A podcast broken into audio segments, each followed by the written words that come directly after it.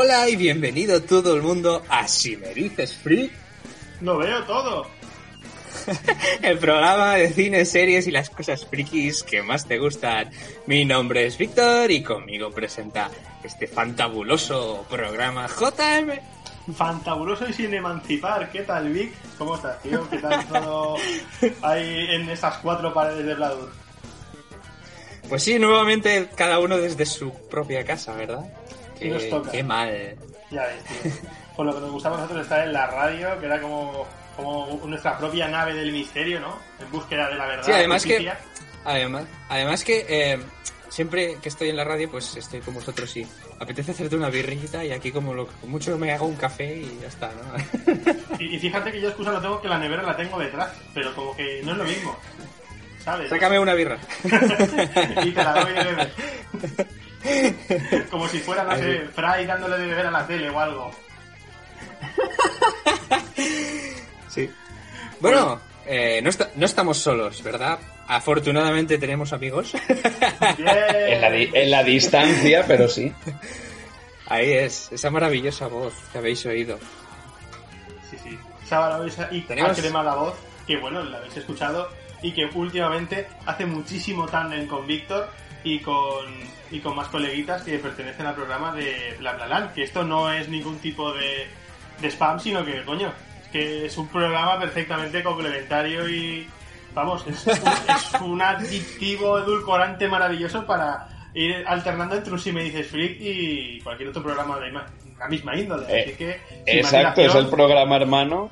Y nada, ahí aprovechamos y, bueno, supongo que ya muchos de los que estáis escuchando esto lo habréis escuchado, pero bueno, hacemos ahí un poquito de análisis de, de algunas películas así un poco variadas y de todo, ¿verdad que sí, Víctor?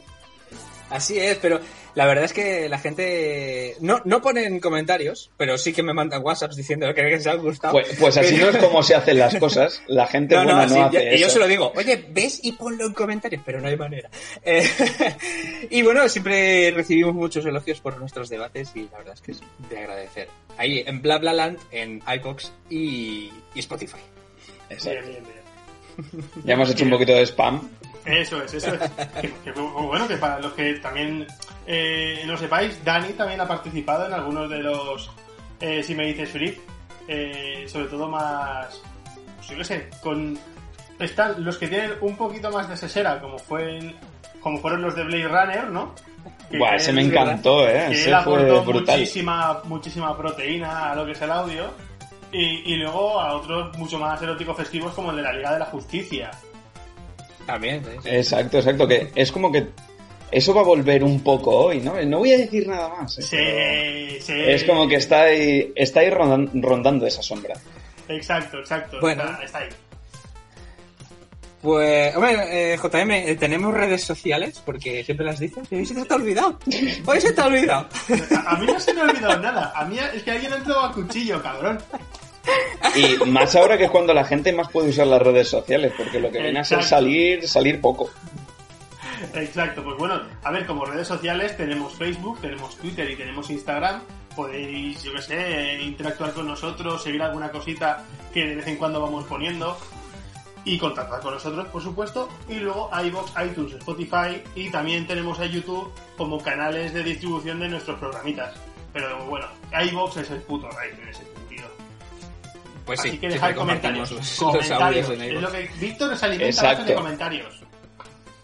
Sí, sí, yo me estoy deshidratando, es decir, estoy muriéndome. Es como, como hay ciertas... Si a los dioses no se les reza, se muere, ¿no? Exacto. Pues a los- Pero, pero nada sacrílego eso, ¿no? no, no.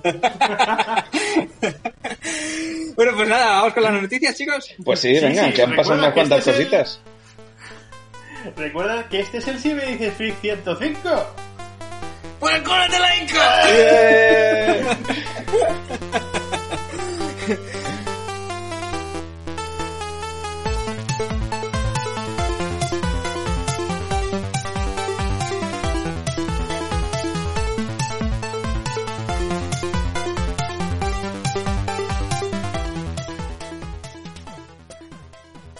Bueno, pues eh, parece ser que por fin... Pero estoy pensando que estoy dando una noticia que se ha actualizado hoy mismo, porque aparte de que los nuevos mutantes se van a estrenar en cines, y aparte de, de eso, que va a ser, parece ser a finales de agosto, si no me equivoco. ¿Me equivoco? Eso dicen, eso dicen. Si no recuerdo mal, Seguramente, pero- si todo va como va hasta ahora, seguramente te equivoques, ¿eh? Espérate un par de años más. Claro, lo raro sería que se estrenase esta película. Exacto. Pero lo que eh, esta mañana, esta mismísima mañana, he leído que quieren convertir esta película en una trilogía. Sí, sí, sí, sí. lo, lo que no sé es cómo se atreven. ¿Cómo se atreven?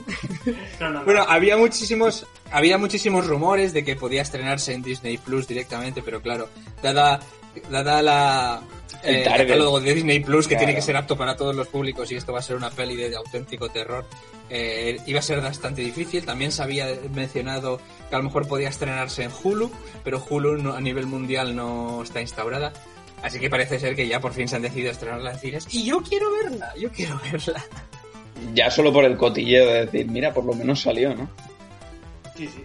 Y que además, encima, ahora que está tan de, en boga todo el tema de las versiones del director, o bueno, ahora entraremos un poco más a, en materia, eh, Josh Boom, eh, la, la- bueno, la versión que vamos a ver de los nuevos mutantes no será la, la versión que se tocó y se retocó y se realizaron algún tipo de, de reshots, ¿no? de los que estamos súper acostumbrados ya en este tipo de producciones, sino la versión íntegra que, que desde el minuto uno creó eh, su director. Entonces, mejor. Porque no sé vosotros, pero yo creo que el reparto era relativamente joven, ¿no? Con una, la Taylor Joy, Sí. que a minuto que pasa, la chavala se hace más mayor todavía. Y, y- y tampoco es que Hombre. tenga cin- cin- cinco años, pero es que, que, que te diga, yo cada sí. día la veo más mujer todavía. Entonces es como, no sé, eh, re- hacer un re-rodaje casi al año para añadir cosas nuevas y no sé qué, no sé, me parece ya está bizarro en este tipo de peli, que se supone que tampoco Mm. es que sea un megalo blockbuster. No, no, no. Claro. Esto está destinado a pasar. Yo creo que personalmente esto tendría que salir como esté. Y punto. Y ya está. Y quitarse ese peso de encima. Porque es que ya al final es un cachondeo todo lo que se está viendo. Claro, a lo mejor el tema de hacer una secuela está ambientado en 10 años después. Sí, y la ruedan directamente ya en cuanto se estrena. Sí, sí. Creo que esa peli se rodó en 2016 o 16. Sí, por ahí, por ahí. andaba, sí. Madre mía, si ha dado tumbos esa peli. Madre Sí, mía. sí. Bueno, pues, pues iremos a verla, ¿no? Y la comentaremos. Sí, yo creo que sí. A ver, aunque la cosa es que yo, por ejemplo, partía con un hype bastante fuerte por esta peli, porque a mí, en general, todas las del universo de los mutantes y todo eso me habían gustado mucho, y esta, aunque sabía que el tono iba a ser diferente, digo, ah, pues mira, tengo ganas de verla. Hostia, es que ha pasado tanto tiempo que es que nadie puede mantener ya el hype. Y es que es un proyecto que ha hecho aguas incluso antes de salir y es que no sale. No sé, yo sí, creo sí. que en cuanto salga va a ser un fracaso en taquilla espectacular de los buenos. Eh, es posible, pero quién sabe. Hombre, que yo creo que la combinación superheroica-terror a mí me atrae, pero claro. Sí, no sí, sé a mí también me atrae mucho, pero luego es ver al público si eso también le atrae. Que eso Claro, me parece claro, que es bastante diferente. Recordemos que se va a estrenar en agosto y pese a que estamos a principios de junio y todavía es muy incierto todo lo que va a pasar, eh, películas que se van a estrenar en julio como Tenet o, o, la, bueno, próximamente ya más Wonder Woman, estaban todavía en la cuerda floja sobre qué pasa, qué no pasa, se estrenan, si se estrenan, si se estrenan, qué capacidad van a tener los cines. A lo mejor Claro. toda esta situación, esta película le saca algo de partido y se convierte en de golpe eh, un número uno en taquilla, porque como solo hay un aforo del 30%, pues están todos ocupados. Exacto, no da para más.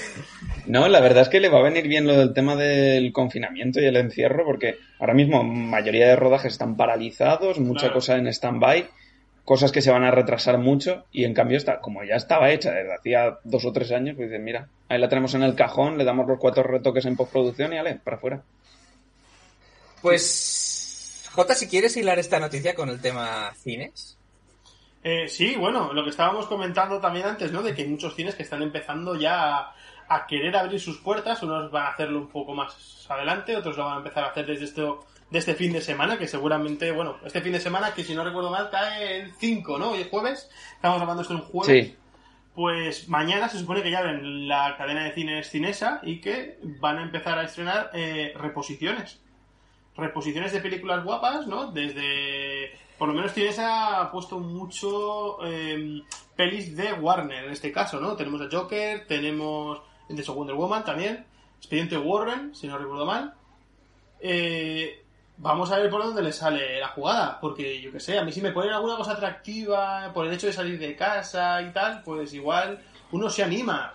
Pero Sí. claro, uno lo que también a veces tiene ganas ya es de ver cosas nuevas, ¿no? Eh, hemos tenido dos meses para revernos todo lo que queríamos. Hmm. Estoy- Yo, estoy con, yo estoy con muchas ganas de cine, ¿eh? De casi Yo cualquier también, cosa tío. que me echen encima. Yo quiero ir a una sala y verla, aunque la sala esté medio vacía o un 33% de la capacidad, pero es que estoy con muchas ganas de Estoy ahora mismo en la web de Cinesa y Sí. no ponen no ponen nada al respecto. Quizá estén por actualizar, no lo sé. Hmm. Igual se a, a ver, que es lo de siempre. Esto se anunció a primeros de semana. Vete tú a saber Ya. qué puede pasar mañana. Veremos. Ya, Igual ya, a lo mejor claro. eh, esto lo está escuchando la gente la semana que viene y dicen, pues si no han abierto. Pero Puede bueno.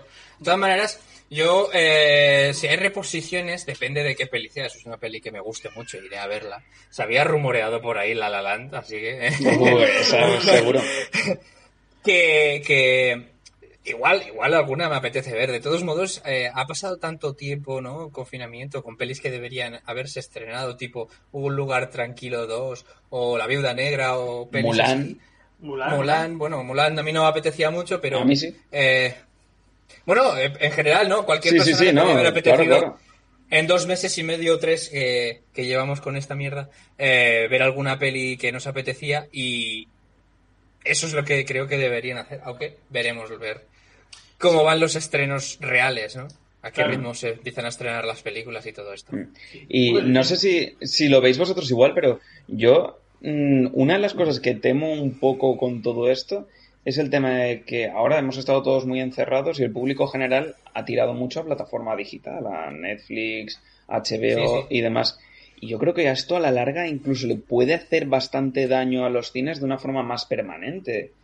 Gente que haya cambiado un poco su consumo hacia el consumo doméstico, gente que no se hubiera atrevido, por ejemplo, a probar una plataforma de streaming hasta ahora y que ahora lo haya probado y, y diga, coño, esto me gusta más de que lo que tenía, o me es más cómodo, tal. Y tal vez el palo justo los de- cines sea más fuerte de lo que pensamos. ¿eh? Creo que justo en el programa, en el último programa, creo que comentamos justamente. Exacto, lo eso mismo lo estábamos comentando. Lo Sí. que pasa es que no había confinamiento todavía, ahora imagínate. No, sí creo, creo- que había confi- Sí, claro, con confinamiento sí que había. Creo que estáis mezclando los dos Eh. programas. El último sí me dice Flint y el último bla bla Land. Ah, vale, Ah, es que estamos ser, mezclando porque yo solo com- comenté el último bla bla, bla bla Land y era lo que yo estaba pensando, no en el Ah, vuestro, vale, es, claro. es el crossover, es el crossover. Exacto. Claro. claro, no, yo pues, sinceramente creo que la experiencia de ir al cine, yo creo que se va a mantener. Lo que es ir al cine con amigos, solo, comerte unas palomitas. mm, joder, eso es tan bonito. Es que a mí me encanta hacer eso, ¿sabes? Sí, y a mí también, pero el público medio, el hombre de Ya, es- cuarenta y tantos, cincuenta, que nunca maneras, se había atrevido a probar esto y se lo pone su hijo. Con COVID o sin COVID, esto, eso probablemente iba a pasar, creo yo. Ya, eso sí. Pero yo creo que se habrá acelerado. Puede ser, ¿eh? Puede ser, sí, sí, es posible. Sí, pero bueno, es algo que lo que está destinado, pues yo que sé, es historia todo, ¿no?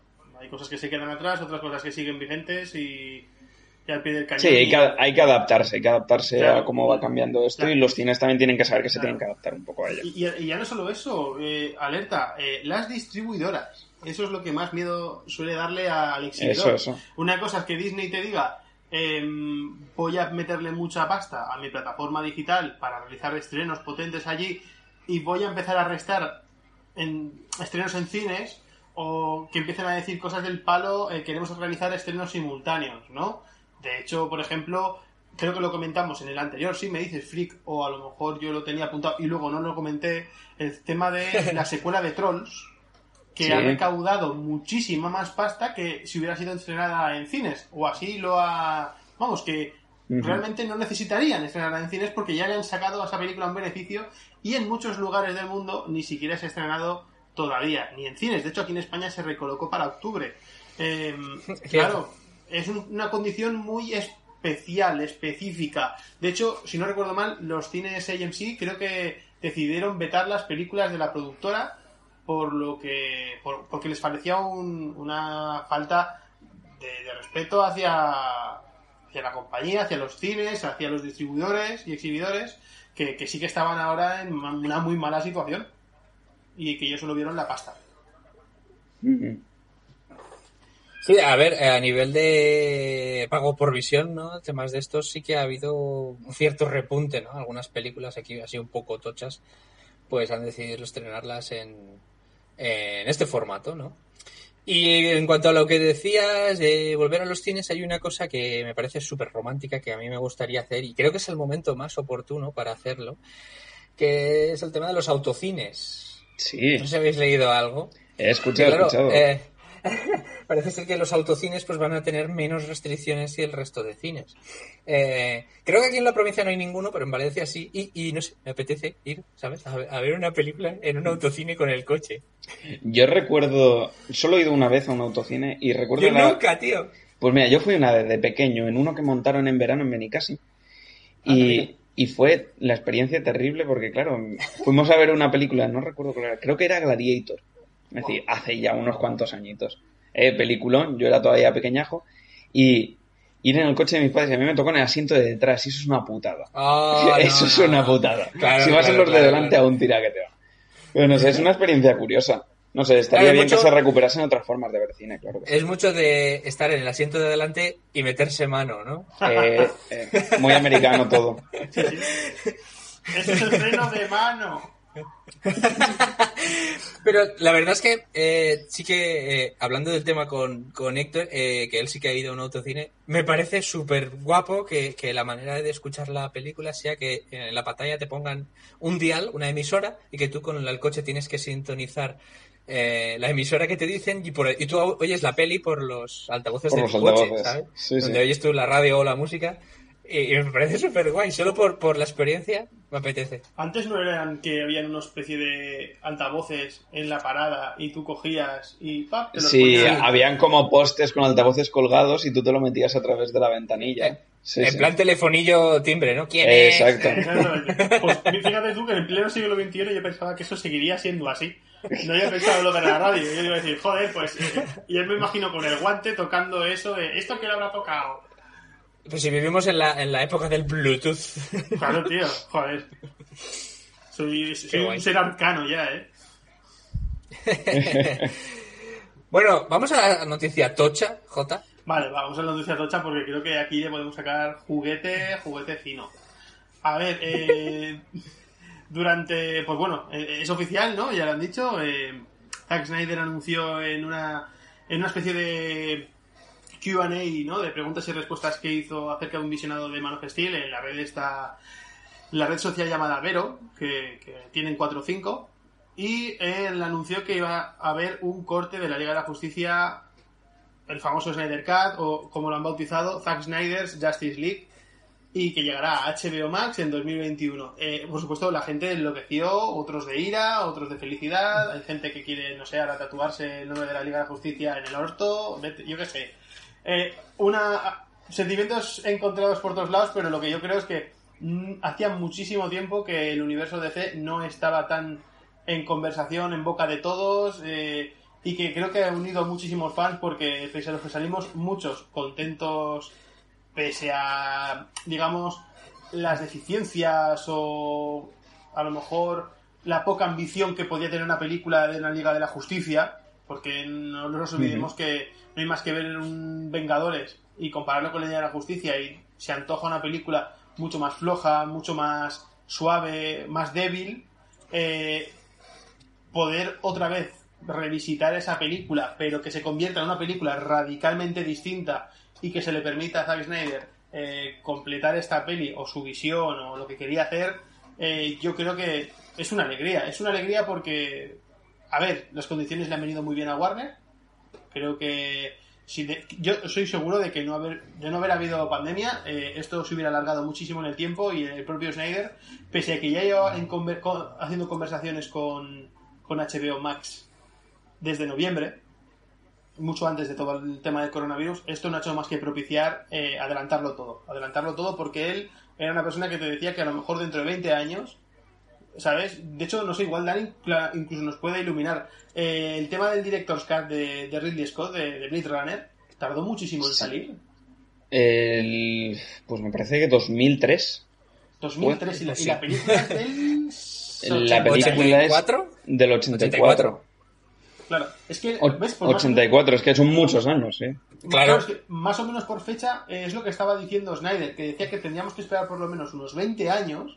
No sé si es por temas de burocracia o algo así, porque creo que por fechas eh, se van se van bastante. eh, que hasta ver su corte. Y era rollo, hostia, tenemos que esperar 20 años para ver qué cojones quiere hacer este señor con la Liga de la Justicia. Eh, parece que no, parece que ya está claro. Y eh, luego ya han ido desvelando detallitos entre que eh, HBO Max va a meter entre 20 y 30 millones de dólares para, para este corte. No queda claro si va a ser una película de 4 horas de duración o una miniserie de, supongo, entre 6 episodios, 4, veremos a ver qué pasa. Veremos a ver también cómo, si al final se convierte en una serie que, estando en una plataforma como HBO Max, les viene bien. Porque así Ujú. mantienen a la gente, mantendrían a las personas durante a lo mejor mes y medio metidos dentro de la plataforma y escuchando, hablando, comentando, criticando en redes sociales sobre la Liga de la Justicia.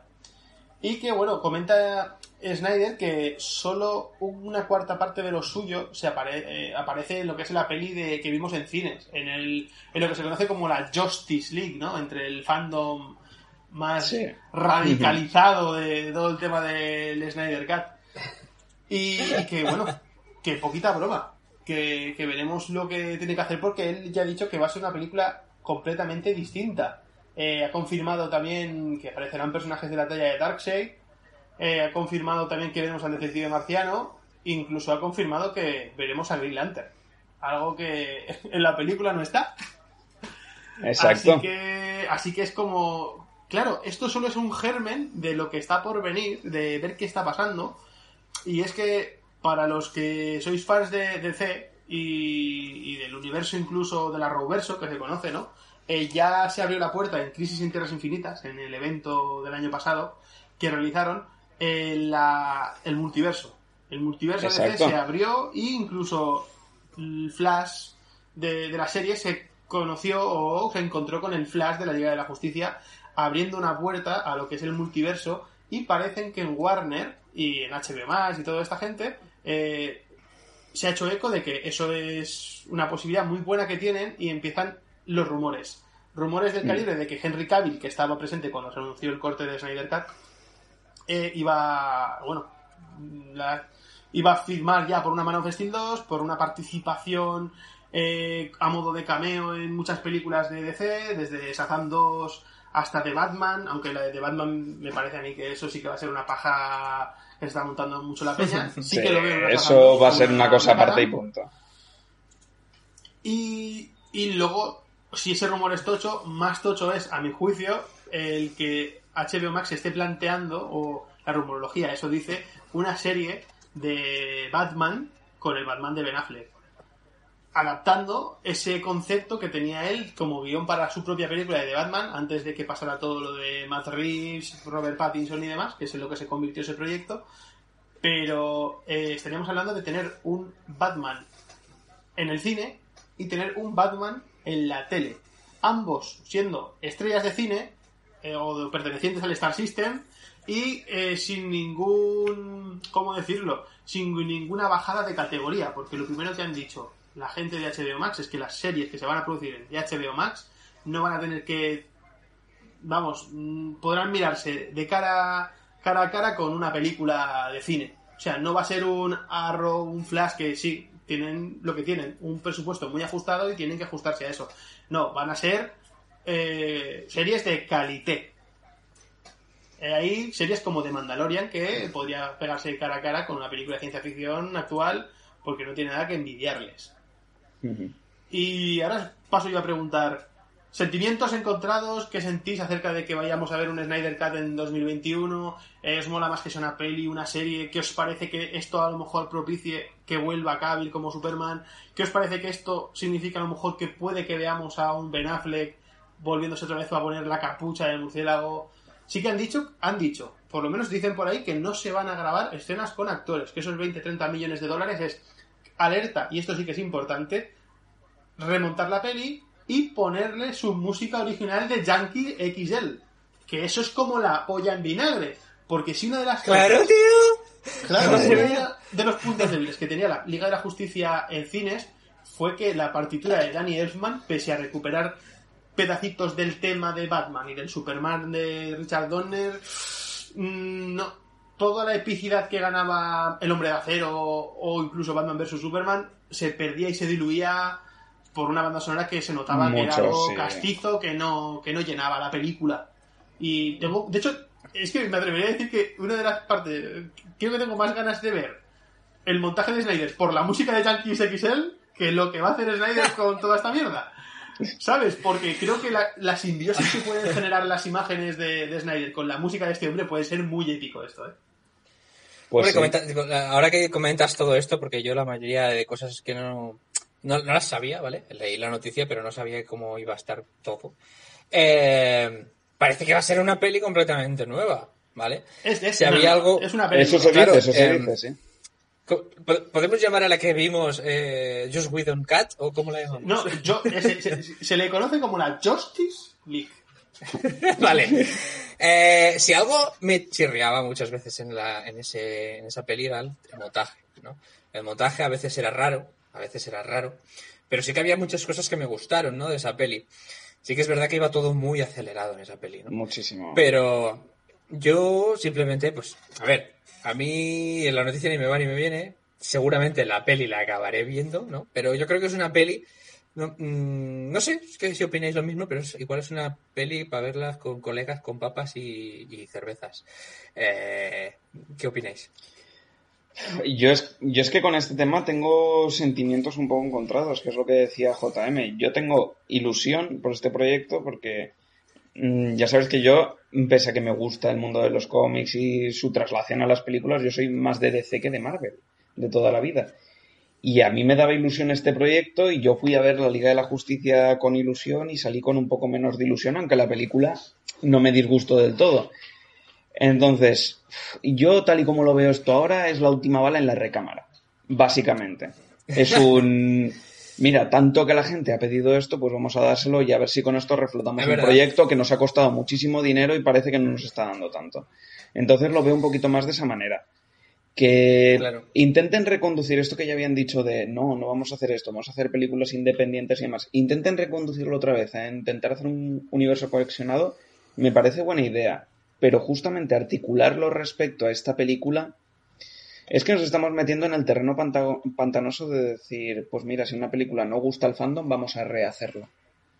Respecto a lo que ya ha salido. Es verdad que este corte será más parecido al corte original que teníamos. Pero... ¿Y si luego esto no triunfa tampoco? Claro. ¿Qué vamos a hacer? Yo- ¿Vamos a esperar a otro nuevo corte? ¿O- ¿O va a abrir la puerta a que cada una de las secuelas después tenga esas interpretaciones de no, pues a los fans no les ha gustado esto, vamos a hacer otra? Sí que es verdad Yo que... creo que no. que No, no, ya han ahí, ¿eh? comentado, desde Warner han comentado que esto es una cosa completamente excepcional y que no piensan hacerlo más, que no nos vayamos acostumbrando a ello.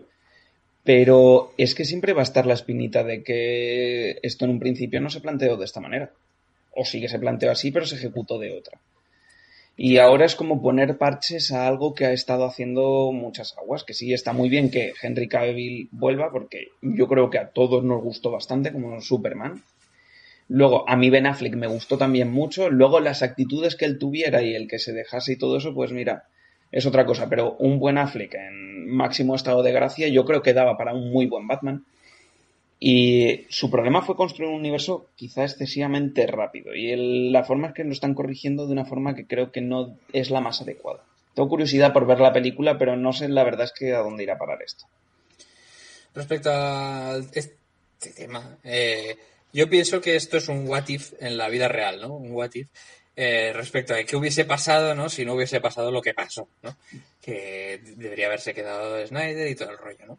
Y yo creo que sí, que es un- una cosa un poco testimonial, ¿no? Pero que va- nos van a decir, ¿queréis esta película? Os damos esta película. Pero que la cosa no va a seguir por ahí.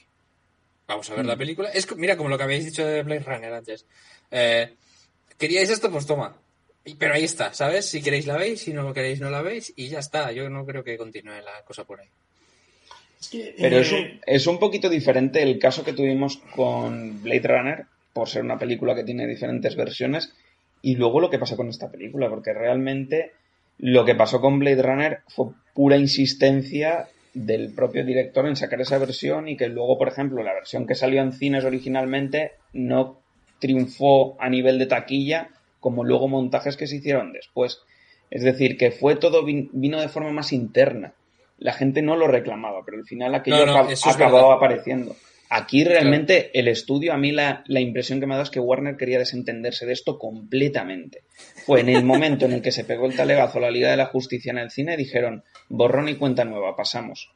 Y ha sido insistencia del público, pero ya sabemos cómo es esa insistencia del público, que muchas veces en redes se reclama algo muchísimo por el propio meme, por decir, oh, el Snyder Cut. Y yo creo que hay mucha gente que ha pedido el Snyder Cut porque es el meme el pedirlo. pero de al fin y al cabo las redes sociales, si no hubiese sido por las redes sociales, no, no, hubiese pasado esto, porque hasta los propios actores, ¿no? Galgado, Henry Cavill, eh, todos estaban ahí pesados, Momoa, y hasta ellos, entonces la gente les seguía el rollo y... Exacto. Al final, pues eso. A mí me gustaría ver después toda esta gente que reclamó tantísimo el Snyder Cut, si luego realmente se van a molestar si quieren verlo. Ya, Yo solo te digo en verlo. ¿Habíamos dicho duración unas cuatro horas? Sí. Miniserie, por favor, ¿eh? No, a ver, es sentarte una tarde o dos tardes, ¿sabes? Pero tú piensas un producto así de palomitero, de acción rápida. A ver, es una película que se supone que será para consumo así más o menos ligero, cuatro horas. Bueno, Transformers 3 dura tres horas y la gente se la traba como. Transformers 4 creo que era, perdón. Bueno, da igual. No te sé decir porque no llegué tan lejos, la verdad. no, yo tampoco. Con eh, los rebotes. Detalles, detalles a tener en cuenta. Eh, tengamos en cuenta que esto ha hecho que también otro producto de la misma galería eh, esté empezando otra vez a coger fuerza cuando nunca la tuvo. Pero visto lo visto es lo que se dice, ¿no? Esto va a ser un rara avis, lo del Snyder Cut, pero ahora está pidiendo la gente el Ayer Cut por el Escuadrón Suicida. Ah, de la, Escuadrón Suicida. Ah, que, David ayer quería. Claro, es que esto siempre pasa cuando, cuando tú tienes un, un, un director con cierta personalidad, ¿no? Que quieres que, que le dé su, su, toque a las películas, pero las productoras y los, y los productores. luego le das una película de estudio con todo. Claro, y dicen, no, no, el público quiere esto, tienes que darle esto y vamos a hacer el montaje así, tal y cual. Lo que sé. ¿Qué tenemos que hacer? ¿Siempre una película de producción y una peli de dirección? Al final tendremos que siempre dos versiones. ¿Cómo va a ser esto? Ya, eso es peligroso, porque luego vas al cine y no sabes realmente creerte cuando estamos hablando de cosas de estas, de universos cinematográficos y de unas secuelas después de otras, como pasa un poco a veces en los cómics también, parece que estén intentando replicar eso, que te pones a leer una versión y luego dicen, no, es que esto no es canónico. Eh, a ver si vamos a acabar teniendo esto también en el cine, que sería peligroso. Claro, pero por eso parte es peligroso, es peligroso, pero en parte creo que también necesitamos educar al público. Es cierto que una persona cuando vais a comprar un TVO eh, se lo puede comprar porque ese día le sale por ahí y otro día pues a lo mejor hay gente que es una verdadera seguidora de todo el universo y que le gusta leer, consumirlo, seguir a sus personajes. Pero hay que educar al público y creo que películas como por ejemplo Spider-Man un nuevo universo lo han hecho muy bien. Porque muchos niños van a crecer sabiendo de que hay muchos Spider-Man hay Spider-Man de diferentes universos. Entonces todo me vale. claro, eso es distinto. Eso es distinto. Dime tú a mí si Warner no podría ser suficientemente inteligente como para decirle a Michael Keaton, eh, toma el cheque, tú pones la cifra. Bueno, iba a decir Val Kilmer, pero ese hombre se va a morir, así que mejor no decirle nada. ¿Vale? Sí, pobre hombre, ahora no le puedes calzar el traje del murciélago. Claro, pero imagínate la de Batmans que podrían llenar simplemente con el hecho de los que tienen, porque son actores en activo y algunos de ellos actores consagradísimos ya. Eh, yo creo que la gente entendería perfectamente esto del concepto de multiverso, de que hay diferentes realidades y eh, vale que era una película de animación y era la mejor propuesta para arriesgarse y presentar algo así, pero también os digo, el concepto de cómic crossover del que nace un nuevo universo es Spider-Man que es el, cruce entre el universo Ultimate y el universo tradicional de Spider-Man. Y claro, Sony no, es, Sony no es subnormal y quiere hacer pasta. y eso va a pasar. De hecho, mucha gente Claro, claro. ya se ha hecho eco de que cuando propusieron ciertos detalles dijeron, es muy pronto. Eh, lo quieren hacer y lo harán en algún momento. ¿Por qué no lo puede hacer Warner? Quiero decir, es que en el momento en que te presentan el multiverso en DC, es la mejor forma de decir, oye, la Liga de la Justicia sí, efectivamente es un otro universo y ha pasado tal cual. Yo os he preguntado, y vuelvo a meter antes de que pasemos a otra noticia, porque si no creo que esto al final se nos comete el programa. Eh, ¿Creéis que la gente ¿creéis que la gente aceptaría un Batman de Robert Pattinson en el cine y a la vez en HBO Max un Batman de Ben Affleck que dice que dirían yo ya he visto este Batman en cines?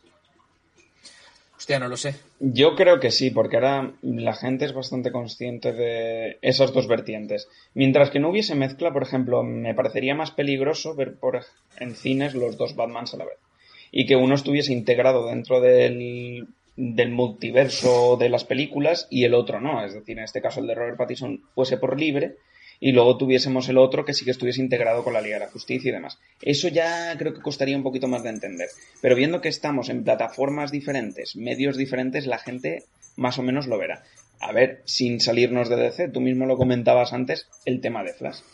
Que tenemos el Flash de las películas luego tenemos el Flash de CW y no creo que a la gente le haya entrado demasiado problema de pensar que, hostia, porque este no es el... se llama igual pero no es el mismo Barry Allen que he visto aquí tal, sino que entienden que son medios distintos, formas distintas de abordar al personaje. Y yo creo que en este caso Claro, pasará también, y más con Batman, que ya hemos tenido muchas versiones de él. Claro. Tenemos muy interiorizado que pues tenemos el de Tim Burton, luego mm, tenemos otras versiones por ahí continuar que ves por ejemplo eso es más complicado que era una sola versión que tuvo cuatro películas y cada película menos las dos primeras eran de un padre y una madre y eso la gente lo asumió entonces yo creo que esto no tendrán tanto problema Yo esperaría y la verdad me gustaría que tus palabras se hicieran realidad. Me gustaría que la gente aceptara todo esto, lo aceptara de buenas a primeras, que no, que no se resistieran, porque encuentras por gente que directamente desconfía ya de un proyecto cuando... O, o que, o que se piensan que están contándote, ah, que no te cuentan su juventud. No, es otra cosa, es otra, es un reseteo, es un reboot, es un, no sé, ¿y un qué? ¿Un qué? Y ya, parece que los pierdes. En ese momento parece que los pierdes porque Ya. van ya que no saben qué están viendo. A ver si hay suerte, a ver si hay suerte y sale todo, porque al fin y al cabo aquí lo importante es que hayan productos con los que divertirse y, y disfrutar. Porque no nos olvidemos, si nadie se hubiera propuesto hacer una película del Joker, que no tiene nada que ver con ningún Joker hasta la vista o en ningún cine, oye, pues nos hubiéramos pedido una película muy chula. ¿Sabes? exacto Pues no sé. Bueno, antes de, antes de pasar a otro tema, ¿o quieres decir algo, algo más, Jota? Yo creo que he hablado un montonazo, tío.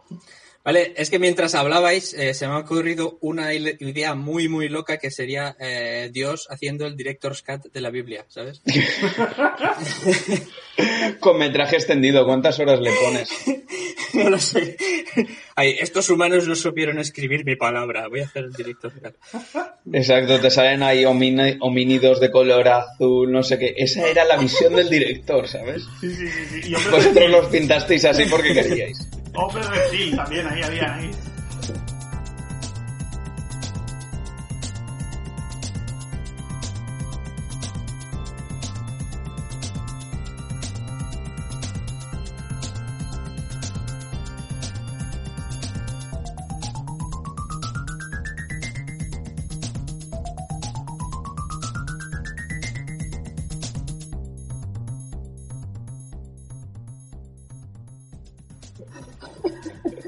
Bueno, pues pasamos siguiente noticia. Bueno, hay una que, que me gusta muchísimo.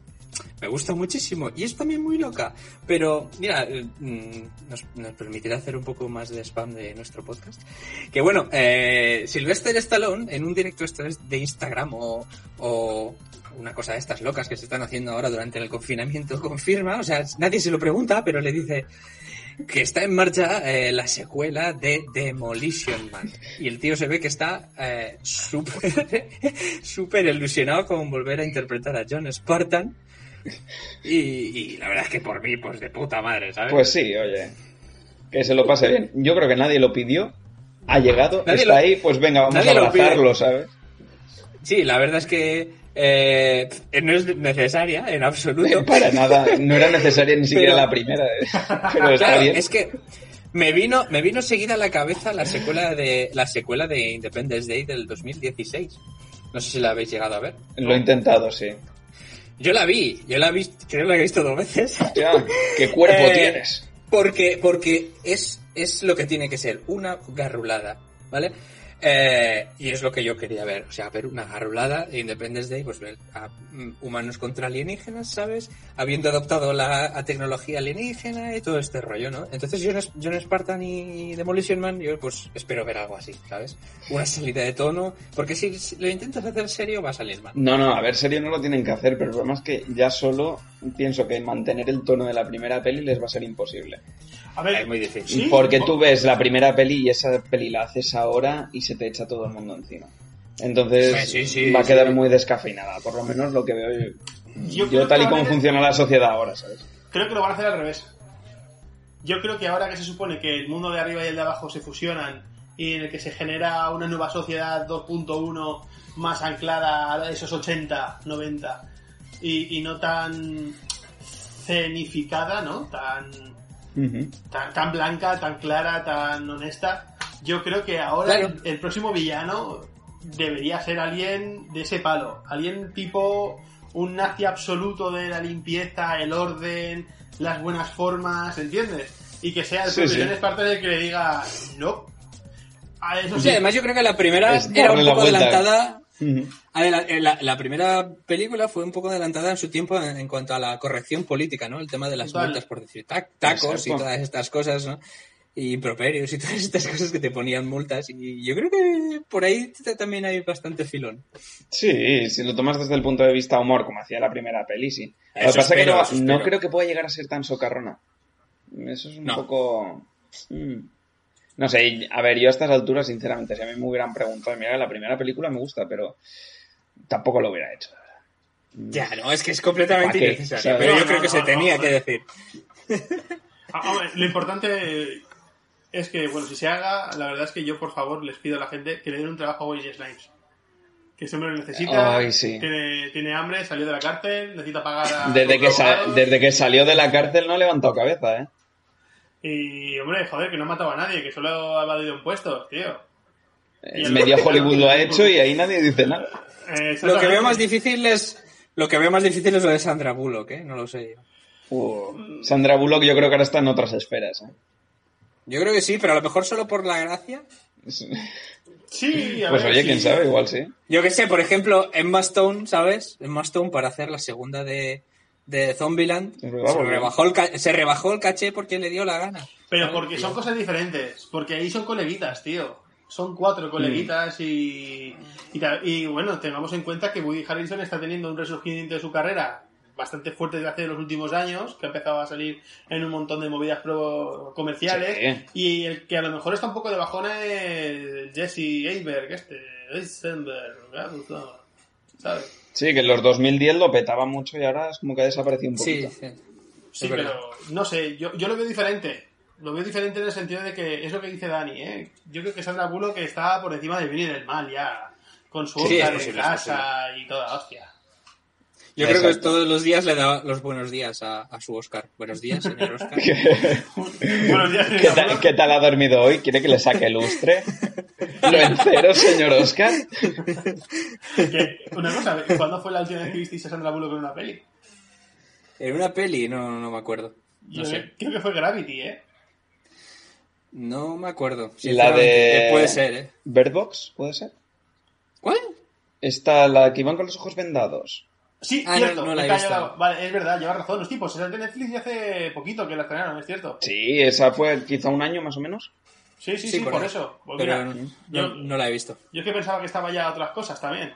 Estaba en plan, Ujú. "Ah, yo estoy en mi casa, soy millonaria, ya trabajaré cuando me apetezca. Vamos con lo siguiente. Dale. Bueno, pues tenemos una, una, creo que es una serie eh, en la que se enfrentan de nuevo Drácula y Van Helsing, pero la gracia está en quién, quién va a interpretar a Drácula y Van Helsing, porque tenemos al mismísimo Jason Momoa y al mismísimo Peter Dinklage. Yo cuando, mira, yo cuando escuché esta noticia, lo primero que dije fue, asocié a Jason Momoa con Van Helsing y cuando ya me dijeron que era, era Peter Dinklage, dije, hostia, esto tiene otro cariz, ¿sabes? Esto va de otra cosa. Claro, no sé, puede ser recordemos que, aunque no compartieron pantalla, los dos trabajaron en Juego de Tronos. Peter Dinklage eh, eh, interpretó a Tyrion y, y Jason Momoa a Khal Drogo. Jason Momoa se interpretó a sí mismo, haciendo de Claro, un poco más como salvaje. hace siempre, está. como hace siempre, ¿sabes? Claro, no sabe Pero vamos, que la, di- la diferencia de tamaño es lo importante aquí, creo. ¿no? Exacto. Yo creo que esta peli, o serie o lo que sea, tú pones aquí a Guy Ritchie a dirigirla y yo creo que esto es un despiporre, ¿sabes? Con sus planos de cámara, le engancha una cámara en la frente a uno de los dos mientras va corriendo y le pone sus musiquitas así en plan rollo étnico chulo y quedaría muy guay, no sé. Yo creo que va a estar divertido, pero no creo que esto vaya a pegar el gran pelotazo para el gran público. No, pelotazo no, pero como curiosidad ya es. Como curiosidad es bastante curioso, ¿eh? Sí, sí. valga la redundancia. Entonces, Creo no- que no hay mucho que comentar respecto a esto. Hombre, lo que está confirmado entonces es que Peter Disney será Van Helsing y Momoa será Drácula. Ya, es que es muy fuerte. Es que, quiero decir, me funciona más así que al revés, pero aún así, poquita la broma, ¿eh? Eh, Peter como Van Helsing puede ser muy divertido si, si se pone, yo qué sé, si se pone a jugar un poquito y le da ese rollito que tenía, por ejemplo, el de Anthony Hopkins, ¿no? En la Drácula de Coppola. Pero Exacto. el puto bárbaro de, de Momoa haciendo de Drácula, tío, buah, chaval. Sí, sí. Es que, es que va a hacer de Aquaman, pero fuera del agua, ya lo verás. Pues, exacto, lo de siempre. ¿eh? Claro, es que será pe- pegando bocados. Pegando que lleva el pelo largo. Y, y con un hacha. Y, y con tatuajes. Y bebiendo cerveza. Eso. Es un vampiro samoano, de los de toda Claro, la vida. que, que tiene, durante toda la eternidad tiene lo- los mismos tatuajes que tiene cuando era mortal y no se puede hacer nuevos porque no le pueden herir. Oh. Y por eso está triste. Sí, y está de siempre en mal humor.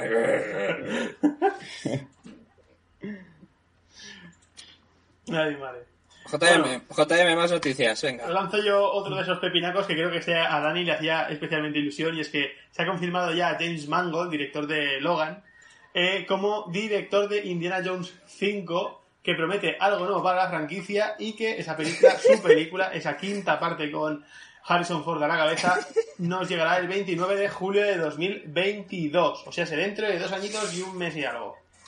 Vale, eh, aquí yo veo muchos supuestos. Lo primero es que Harrison Ford llegue hasta la fecha de la grabación, Cierto, cierto. que, que llegue a concluir el rodaje, que eso ya es un punto. Y luego, vale, yo entiendo el valor que tiene Indiana Jones como producto generacional. Yo me crié con Indiana Jones y tuve mi época de querer ser arqueólogo también y demás. Y yo de pequeño yo rezaba con más cosas de Indiana Jones. Pero ahora ya con un poco de perspectiva, joder, en serio, no. A ver, ves por ejemplo la película de la calavera de cristal, es una película que no está mal si la sacas de ese universo. Porque luego todo lo demás tiene demasiada bizarrada para mi gusto. Y mm, ahora mismo Hollywood está en un momento de rescatar mucho producto antiguo y entendería, por ejemplo, a lo mejor algún reboot o alguna serie, por ejemplo, una serie basada en el personaje estaría súper chula, con otros actores, por supuesto, como aquella que se hizo en los 90 del joven Indiana Jones y todo eso. Eso yo creo que tendría muchísimo potencial si quieres tirar de esta, de esta franquicia. Pero mm, volver a rescatar otra vez el mismo concepto que tenemos siempre y otra vez trayendo al mismo actor protagonista, es que ya queda un momento que yo por lo menos no puedo hacer una suspensión de la incredulidad tan grande. Yo no me Ya. puedo ver a este hombre con 80 años usando el látigo y saltando por ahí. Ya me costó la calavera de cristal y la calavera de cristal es del 2008. Ya ha llovido mucho. Y me costó. Pese a que la Sí, película sí. en cuanto a argumentos no estaba mal del todo. No, la película está muy bien. Exacto, Eh, pero... Ostras, es que vosotros os acordáis de ese final de mm, la última cruzada con los jinetes yendo al Claro. horizonte. Era un final tan redondo, era tan perfecto, Era un final, era un final. era genial. Y ahora el final que tenemos es una boda en la que el Mindundi este le quita el sombrero. No, no se lo, Y no se lo vamos a a quitar, ¿eh? Bueno, sí, se lo vuelve a quitar eh, otra vez Harrison Ford, pero No sé, yo creo que hay productos que es mejor no tocarlos y si quieres tocarlos porque al final da mucho dinero, mm, hazlo bien, empieza desde el principio porque eso no tiene arreglos. Como si ahora hablábamos antes de Batman. Si cogemos otra vez y queremos hacer una secuela de las de, de las Batman de Tim Burton con mismos actores, no iba a funcionar. Porque eso tiene su momento y ya está. Y no puedes volver a poner a según qué personajes con según qué edad, salvo que le des un giro enorme. Y todo lo que pinta y todo lo que se dice de esta película es que no va a ser un giro enorme, sino que va a ser otra continuación con mismo protagonismo.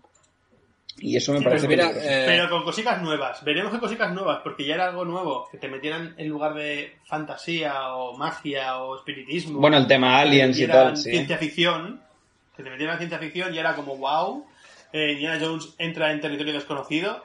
Eh, vale, ¿qué nos queda? ¿Volvemos otra vez a la fantasía? Eh, seguimos con la ciencia ficción. Claro, ahí está el tema, ¿no? El fandom de, de Indiana Jones, si, si, es que existe un fandom. eh, siempre, ha, siempre ha demandado pues eh, el argumento del famoso videojuego de Fate of Atlantis, ¿no? Es brutal.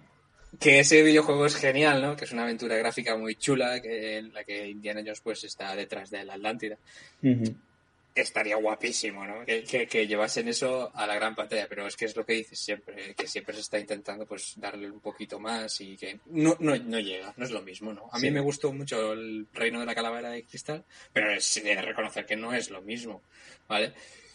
Y, a ver, eh, por ir quitándonos materia de encima, es que hay una noticia parecida que es eh, que se confirma dentro del Laberinto 2. Yo con esta, por ejemplo, tengo menos problemas porque seguramente sea algo muy distinto. Seguramente. Y luego, aparte, es el hecho de que es una historia completamente aislada y tú puedes meter otra historia más dentro de ese mismo universo, revisitar lo mismo con, por ejemplo, si fuesen los mismos actores, que quien pueda volver, por supuesto, ya sabemos que hay alguno que no. Claro, eh, iba a decirte que, que la primera teníamos a David Bowie. Exacto, es, eso no lo vamos a poder sustituir. Pero, por ejemplo, Jennifer Connelly sí que podría llegar a volver y es como revisitar ese mundo, pero ya siendo adulta. Eso podría tener un punto. Me recuerda un poco a la versión esta de, de Alicia de Tim Burton. Que fue. Ah, claro, a, través, a través del espejo. Exacto, fue como un puente entre secuela de la de Disney original y una mezclilla de lo que ya tenía, volviendo ella ah, después de un tiempo de... Pero realmente fue adaptación del libro de A través del espejo.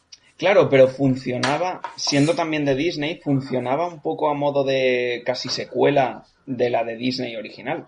O sea, es de la de animación, me, quiero referir. Entonces, esto podría funcionar de una manera más o menos parecida. Y eso me cuadra más, ¿sabes? Me molesta menos. Vale, sí, sí, sí. Sí, sí, te entiendo lo que quieres decir. Claro, y al fin y al cabo parece que está un poco también. Ha vuelto un poco el tema marionetas, ¿no? Eh, porque Exacto, con el cristal oscuro, por ejemplo. El cristal oscuro también es un tema marionetil que, bueno, yo no. Nunca he visto nada del cristal oscuro, que, pero bueno, tengo entendido que es. Que es, muy recomendable, sí, sí. Yo quería añadir, eh, y me vienen incluso ambas, ambas partes, a, la par, ¿no? Por un lado, el problema que tenemos con Bowie, ¿no? Que ya no está aquí entre nosotros. Y por otro lado está el de Harrison Ford. ¿Por qué os digo esto? Eh, cuando Donald Glover, Donald Glover, no, mentira. Eh, Charlie, bueno, eh, Gambino. Charles Gambino, el actor de ah, Donald Glover, ¿vale?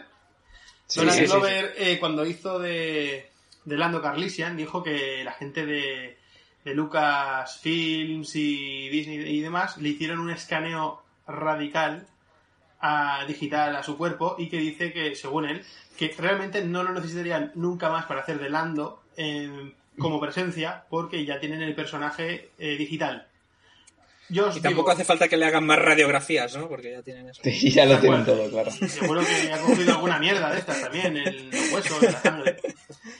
El tema es, eh, ¿creéis que podríamos llegar a ver, imaginaos, eh, o que seguramente yo creo que llegará en algún momento, ¿no? El, hecho de el pijama digital, ¿no? Eh, el Gollum, que se dice, el pijama digital, pero en esta ocasión tendremos a, por ejemplo, a Bradley Cooper interpretando a Indiana Jones, en el que lo único que veremos será de Bradley Cooper todo su cuerpo, exceptuando su cara, porque será digitalizada como eh, Harrison Ford, porque Harrison Ford ha firmado un acuerdo antes de morir en el que le cede su cara a Disney. Pues sería muy feo, tío. Sería como poco respetuoso.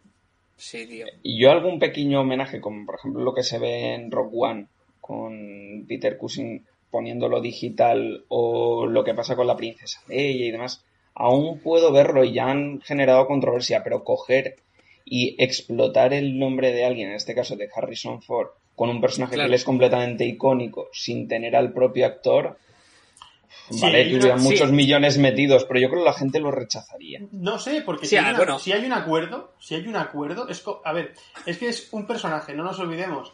Eh, Batman es un personaje, pero es un tío que lleva una capucha de Batman, ¿vale? sí, te importa menos quien lo haga. Claro, pero la cara de una persona, eh, no sé, yo creo que a lo mejor es que todavía estamos verdes como sociedad o como consumidores de hacer algo así, pero no me extrañaría para nada, para, pero para nada, ver en el futuro eh, a personajes efectivamente de carne y hueso que no se pueden desligar del personaje porque son ellos y punto.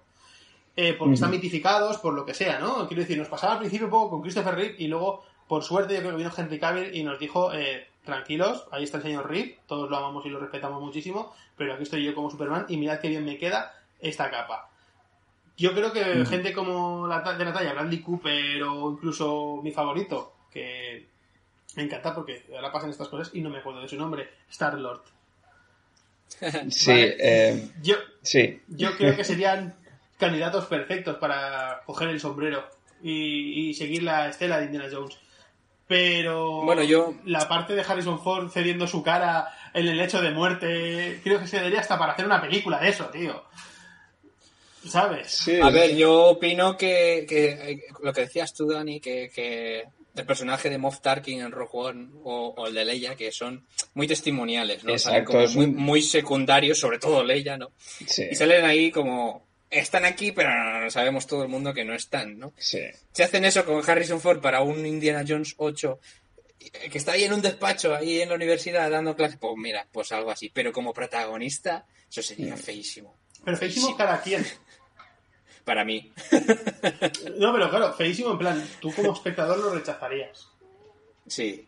Incluyendo que Harrison Ford da el beneplácito de que eso se haga. Sí. Sí, porque precisamente una de las cosas que tiene muy ligada esa franquicia en concreto y le pasa a otras, tú antes lo has dicho, es lo de estar ligado a una cara. Y lo tenemos ya no solo ligado a una cara, sino también ligado a un actor en cuanto empiezas a cambiar esos pequeños detallitos y ya no te suena a lo que verdaderamente es canónico, mismo comentábamos en la calavera de cristal, que ya dio muchos problemas simplemente por atreverse a hacer ciertos cambios y por no ver al Indiana Jones que estamos acostumbrados a ver.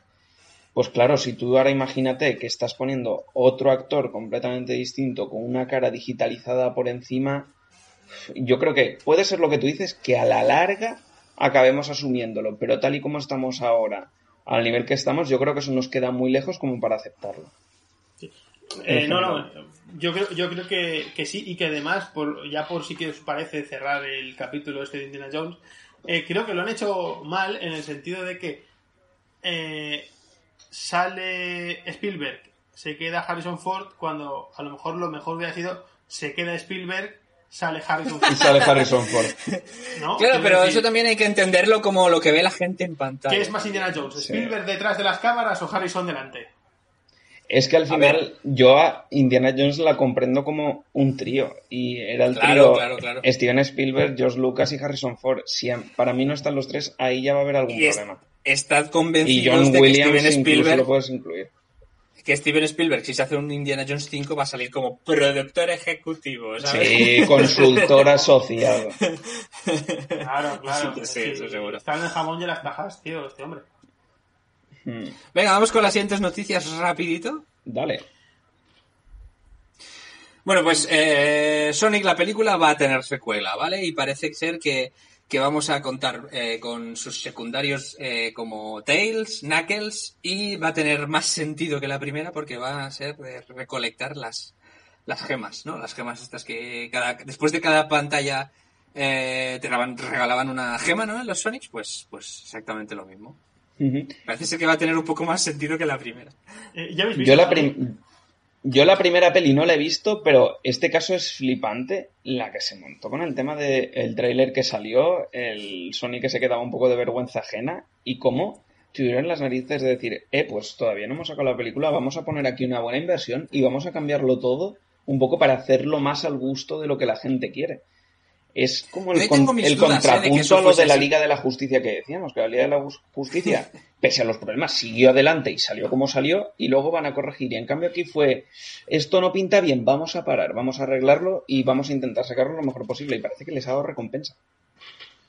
Yo me gusta la teoría de la conspiración con esta peli, con, con la primera de Sonic, ¿Y cuál es eso? porque eh, que, que ya estaba hecha. Ya estaba hecho eso y que se Era una maniobra publicitaria, ¿no? Sí, ese lanzamiento de ese tráiler fue como un... Vamos a lanzar esto para dar el bombo a la peli. Hostia. Eh, pues, Eh, no sé. es buena. eh, Es que al poco tiempo salió el tráiler nuevo. No pasó Bueno, mucho tiempo. Unos cuantos meses y seguramente Pasaron meses, pero unos meses de precaución, creo yo. tú piensas que a lo mejor renderizaron al personaje para el tráiler y luego se pusieron a rehacerlo para la peli. La peli se retrasó mucho, ¿eh? Se retrasó... Eh, iba a estrenarse en, finales de verano, agosto, septiembre, creo, y se acabó estrenando en febrero. Bueno, también es verdad que para el personaje principal hacer tanto cambio no es mucho. Ahí yo... os digo- una cosa, hay peña que de la producción, ¿eh? Que dicen que estaban muy, muy, muy jodidos, ¿eh? Eh, tú ten en cuenta Hombre. que al fin no, no es lo mismo eh, que tengas que realizar una película y modificar, yo qué sé, fondos, tal cual, ¿no? Cuando hablamos de, de un bigote. personaje en sí, del o el bigote, fantástico. No, El bigote, el bigote. de que, claro, esto solo, esto solo se puede conseguir de una forma. Eh, o metiendo más pasta y contratando equipo, más equipo para que te rehagan estas cosas, o dedicándole más horas. Y lo que decimos siempre, el día tiene 24 horas, no tiene más. Entonces, eh, lo que pasa muchísimas veces, y hay gente que se dedica a, a efectos especiales y, y a efectos por ordenador, que es lo que dicen. Eh, si hay días que tenemos que estar dedicándoles 20 horas porque la fecha del estreno ya se ha movido y no se va a mover más, pues, oye, pues nada, jugamos con la salud y punto. Y yo creo que aquí mucha gente jugó con la salud. Pero bueno, tu teoría de la conspiración me mola. Sí, sí, a mí también me mola, pero sí que es verdad que es mucho más probable que sea el tema crunch a saco y muchísimas horas trabajando para intentar arreglarlo. Pasamos, pasamos rapidito porque Alex de la Iglesia, Sony y Amazon Prime han hecho un triunvirato para empezar a sacar películas de terror. ¿Qué opináis? A mí esto terror me hace, cósmico. me hace una ilusión tremenda, ¿eh? Sí, porque es que además se dice que es horror cósmico. Así Exacto. en plan rollo Lovecraftiano y demás. Esto puede estar muy bien. Más que de la iglesia estuvo tiempo, mucho tiempo intentando encontrar un hogar a, a este proyecto y que él siempre ha defendido de que a nivel europeo en España es donde se hace el mejor cine de terror. Y la verdad yo creo que no le falta razón, porque aquí Pues sí. tenemos una cantera de peña que hace un cine de terror de la hostia. Desde Balagueró, Plaza... Hombre, Balagueró. ¿Sabes? Están ahí que lo han llevan, yo que sé, 20 años o más dando dando buen cine de terror y creo que pueden seguir ahí, ¿sabes? Ya, bueno, siendo una antología de, de películas, espero que cuente, que cuente con alguno de estos directores, ya que se les da tan bien. Sí, Sí. Yo, yo, yo espero que sí. Al fin y al cabo, esto ya tiene, eh, lo comentaba eh, el propio de la iglesia, ¿no? De que esto, obviamente, es bebé de historias para no dormir, como no. Sí, y, claro. Y que, de hecho, él participó en ese intento de revival que tuvieron en, a mediados de los 2000. Él participó con una de las piezas, de, de las cuales Sí. está muy guay. Yo os recomiendo porque esa, precisamente su pieza estaba muy, muy chula. Con Javier Gutiérrez de protagonista, estaba, estaba guay. Y nada, muchísimas ganas, tío. Que por favor, que le den todo el dinero que quiera y que hagan cosas, tío. Además que dice que tendrá relación cosas, con- che. tendrá relación a nivel de tono, creo, y de ADN con la serie que está preparando con- para HBO. Es verdad, es verdad, sí, sí. Sí. Ah, pues mira, mola que estas cosas se pongan de moda. Oye, Pues sí, ya va siendo hora de que vuelva un poquito este género, que es precisamente lo que comentabas, que es que además aquí en España se hace y se hace muy bien. Y Sí, sí, sí. de hecho luego lo estamos exportando para afuera y fíjate, una plataforma como esta nos da una, una oportunidad bestial para ganar una visibilidad y además ganarla muy rápido. No tener que estar las expectativas de distribuidoras en salas de cine, que ya sabéis cómo va la, la distribución de películas europeas luego en Estados Unidos y demás. Aquí, plataforma y consumo directo. Y eso yo creo que puede ser muy, muy interesante. Vamos, vamos, que porque parece que Universal no tira la toalla con su con su universo cinematográfico de, de monstruos y el nuevo hombre lobo va a ser el mismísimo Ryan Gosling. ¿Cómo veis esto? Me parece muy raro. Me parece Yo espero que se ponga a bailar. Yo, yo espero algo rollo la... bailar, tío. ¿Os acordáis la peli esta de Michael J. Fox de hombre lobo adolescente? Yo, yo quiero algo así, por favor. Maravillosa. Y que se mezcle con Space Jam, tío. Exacto, exacto. No sé. A mí esta peli, la verdad, mm, que sea Ryan Gosling, que, que se haya interesado, ya, ya haya movido los hilos para que esto se produzca, mola mucho, porque en el proyecto original de Universal, cuando quisieran hacer ese Monsterverse que decían a principios de los 2010 y tal, eh, su persona para encarnar al hombre lobo era The Rock. Para que veamos un poco la diferencia de tono o la diferencia del proyecto que, íbamos a ver, ¿vale? Recordemos que se hizo hasta la foto de familia con todo el elenco que se esperaba que se fueran sumando al Monster. verdad, Y la mitad se quedaron en, en quizás, porque, ¿qué queréis que os diga? A mí me apetecía mucho ver ese proyecto de la novia de Frankenstein con Javier Bardem de Frankenstein y Angelina Jolie como la novia. Te parecía muy, muy bien, sí.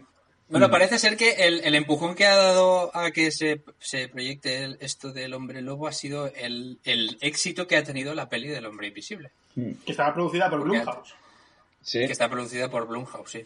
Es que yo creo que además se nota mucho que lo que han querido hacer es una deriva, porque al principio se notaba mucho el rollito que decía JM de esto de hacer un universo cohesionado y ves la, la primera película que sacaron, la de la momia, y ves que eso tiene un enfoque. Y luego ves la película del hombre invisible y dijeron, no nos ha funcionado la momia, vamos a tirar a otro tipo de cosas. Y eh, en este caso me parece que el cambio es bastante acertado. Y si, por ejemplo, esta del hombre lobo intenta tirar un poquito más hacia el tono del hombre invisible, yo creo que es una, una propuesta bastante interesante, aunque luego no hagan un universo tan cohesionado como parecía que en un principio querían hacer. Pues dicen que va a tener mucha relación con la película de, de Jake Gyllenhaal, la de Nightcrawler, no sé si la habéis visto. Sí. Ah, muy bien. Ese tipo de tono es el que están buscando por lo menos para esta peli. Aunque bueno, todos sabemos pues que si fuera un musical a Víctor le molaría mucho más. a mí ya a todos vosotros. es verdad, es verdad. Lo reconozco, es verdad. y, empezar todas las canciones con... Rescatar la de Lobo Hombre en París, aunque sea, aunque sea en español, pues la ponemos en una versión internacional y ya está. Sí, tío. No, sé por qué has, hecho lo del AU y he pensado, y el hombre lobo que convierte a Ryan Gosling en, en hombre lobo es loquillo. ¿Sabes? Qué bueno. ¿Tenéis alguna noticia más por ahí suelta, Jota, pues, o hemos acabado? Nada, quiero decir, que comentar muy brevemente lo de Ruby Rose, que ha dejado de ser Batwoman en el Arrowverso, por lo tanto el Arrowverso se queda así un poco descolgando. No sé si habéis visto siquiera nada de Batwoman. Yo no he llegado a verla y quería ponerme ahora, pero es que ya no sé si realmente me interesa. Ya, ya han confirmado que en lugar de hacer otro cast para ese personaje, van a eliminar el personaje y va a entrar otra, otra personaje barra mm. actriz para ponerse ese traje. Eh, yo lo he visto en los crossovers de, de Crisis, en Tierras Infinitas. La serie no he podido verla, es lo que me pasa como Dani, ¿no? Que te pasa poner, te pones, te pones y, nunca te pones, ¿no? Eh, también es verdad que me parecía un personaje un poco, no sé, mm, el traje estaba muy chulo, creo que Rubiros lo hacía guay, pero el tono del personaje, pese a ser un Batman, era demasiado arisco, para mi gusto. Hmm. Batman no tiene por qué ser arisco, por lo menos para mí puede ser un tío a mí me pasa lo mismo arisco. y esta persona mm. esta chavala era muy arisca entonces pues bueno mm. no, tampoco se me hacía tan atractivo como para ver el producto no pero bueno ahí está y no le digo nunca que nunca lo voy a ver y a lo mejor es lo que dice mucha gente a lo mejor la segunda temporada pues igual empeora el producto y se va todo a paseo o lo mejora quién sabemos eh, Ruby Rose también tenía un registro muy limitado no era una actriz de la, hmm. como la copa de un pino. Veremos a ver qué pasa. Y ya también para cerrar, oye, ¿qué, os parece lo de que, creo que lo comentamos en algún programa, lo de que Tom Cruise iba a ser el protagonista de la primera película rodada en el espacio? Y que ya se ha confirmado que esta película que... Es verdad. Esta, película que se supone que está lo más metido ahí en medio también para, pues para molar, porque este método lo que a ver, es para molar. Es que esto es real, van a mandar a Tom Cruise al espacio para grabar. A ver, a mí, a mí Tom Cruise mm, no me parece que sea un gran actor, pero hay que alabarle mucho que él no tiene dobles, ¿vale? Todas las escenas de acción de peligro se las hace él. y que ahora vaya a hacer esto me parece una fantasía. Me parece Yo creo que le apetece ir al espacio y ha conseguido una excusa para ir. Y También es verdad. Sí, sí, yo, yo- yo- yo estoy como, yo estoy como él. Eh, a ver, yo creo que Elon Musk y Tom Cruise se cruzarían una vez en una de esas fiestas tan guapas y acabarían borrachos. Y ¿Qué te parece si hacemos? ¿Te mando en un cohete? Y, y lo grabamos y lo publicamos en YouTube. No, pues para el cine. Sí, una cosa así sería. Claro. Mm. Sí, pues nada, Hostia, simplemente decir que han raros. confirmado ya que, que Doug Liman eh, será el, el director de, de esta locura. Doug Liman ya lo dirigió hace, hace unos años en eh, Al filo del mañana. Sí. Ah, y, mira. y la peli esta que hicieron de, de Barry Seal, que la verdad también apuntaban como que iba a ser Ah. una gran película eh, con una interpretación maravillosa de Tom Cruise, pero bueno, se quedó ahí, ¿sabes? Se quedó como, ah, qué guay y tal, pero al filo del mañana, ¿vale? Que es como que, eh, que, nos, que se dejen Sí. de hostias y que nos den al filo del mañana 2. Claro. De todas maneras, eh, al final de mañana me gustó mucho, pero creo que eh, Tom Cruise no va a volver, volver a superar una interpretación como la que hizo en entrevista en El Vampiro. Creo que es su mejor interpretación y, Y mira que ya hace años. ¿eh? y tiene un montón de años y creo que no se va a volver a superar.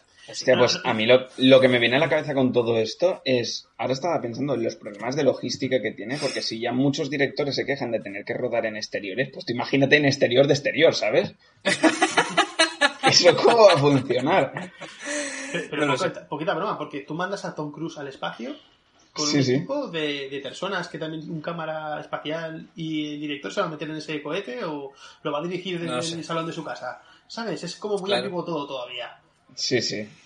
Veo muy fantasioso ese proyecto y seguramente sea lo típico de vamos a publicitar mucho el hecho de que se rueda en el espacio para que sea por esto por lo que triunfa, que luego a lo mejor el argumento Claro. es justito, está cogido con pinzas.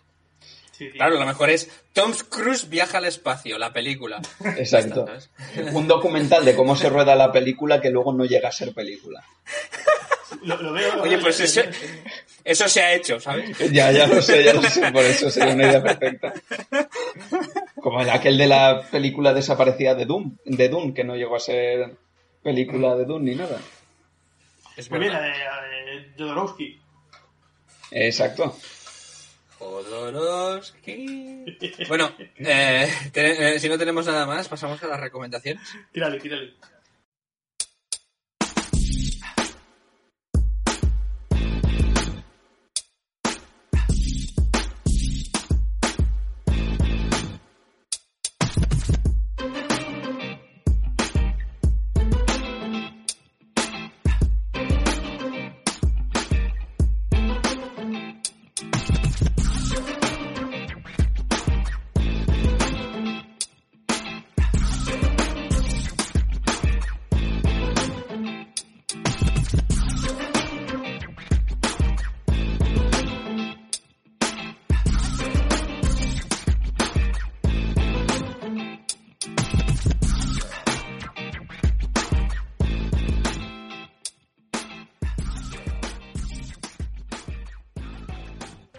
Bueno, a ver, a nivel de recomendaciones, yo esta, este confinamiento tengo también los momentos muy limitados, entonces, eh, curioso de mí, me he puesto a ver documentales, pero no documentales sobre peces o sobre naturaleza. Eh, me empezó a hacer gracia la figura de Muhammad Ali y me he puesto a ver Sí. un montón de documentales que tiene este hombre en diferentes plataformas. Eh, el más completo, o el que más interesante me ha parecido hasta la fecha, es el que está en HBO, se divide en dos partes. Está dirigido por Anthony Fuqua, que es un gran director de cine.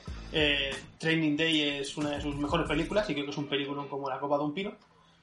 Y, eh, digamos, abarca todo lo que es el recorrido de la vida de, Muhammad Ali, ¿no? Del boxeador de Kentucky, del campeón de campeones, y es una verdadera pasada, porque la vida de este señor, eh, lo que consigue y no sé, la verdad es que me parece fuera de serie, incluyendo, pues yo qué sé, sus movidas con la nación del Islam, con el gobierno de Estados Unidos, con sus arriba y abajo, eh, un showman. Encima era un showman como la Copa de un Pino y creo que es un recomendal, un documental muy muy recomendable, pero quizás no empezaría con ese, porque una vez visto ese, todos los Sí. demás funcionan a lo mejor como complementos. Eh, os digo, por ejemplo, eh, yo también vi uno que es Ali Kabet, que es, eh, digamos, las participaciones, te cuentan un poco la, la vida de, de Ali, ¿no? en esas veces que iba al programa de, de Dick Cavett, ¿no? Que es una especie de, pues, yo qué sé, un buena fuente americano de la época, ¿vale? De los Ujú. años 60 y 70. Eh, nada, guay, te cuesta. Es lo que os digo, si veis primero el de HBO de Me llamo Mohamed Ali, eh, lo habéis visto, habéis visto el definitivo. Porque es el documental Sí. hecho más cercano, se lanzó en 2019. Luego también tienes otro que es los juicios de Muhammad Ali, porque claro, fue muy fuerte el tema de Muhammad Ali, porque él se negó a ir a la guerra de Vietnam.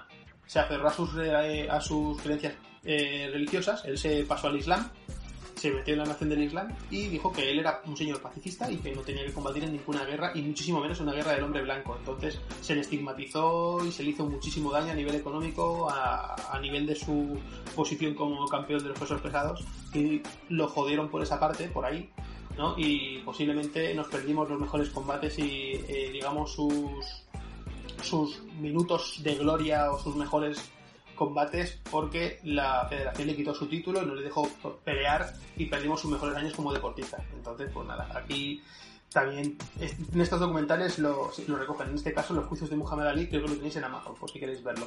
Y luego también Ujú. tenéis el Gran Combate de Muhammad Ali, que es una especie de documental de la gente, de los jueces que estaban ahí metidos en el Tribunal Supremo, de decidir si cogían o no cogían el caso de Muhammad Ali, porque, claro, estaba la perspectiva de la gente que él era un traidor a la patria, de que no se iba a presentar a la guerra, y claro, este hombre al final recurrió tantísimas veces que, que se iba a la cárcel. Iba, lo sentenciaban a cinco años de cárcel, si no recuerdo mal, y a pagar un, un dineral de la época. Y estaba jodido. Eh, Está guay, está guay. Pero quiero decir, una vez, eh, mi recomendación absoluta es que, que os veáis si tenéis que ver algo o si os atrae el personaje o la persona o el deportista, el de Me llamo Muhammad Ali, porque está muy, muy guapo y lo tenéis en HBO dividido en dos partes. Eh, luego, aparte, está la película que hizo Michael Mann allá en 2001, que es Will Smith el que interpreta a Muhammad Ali.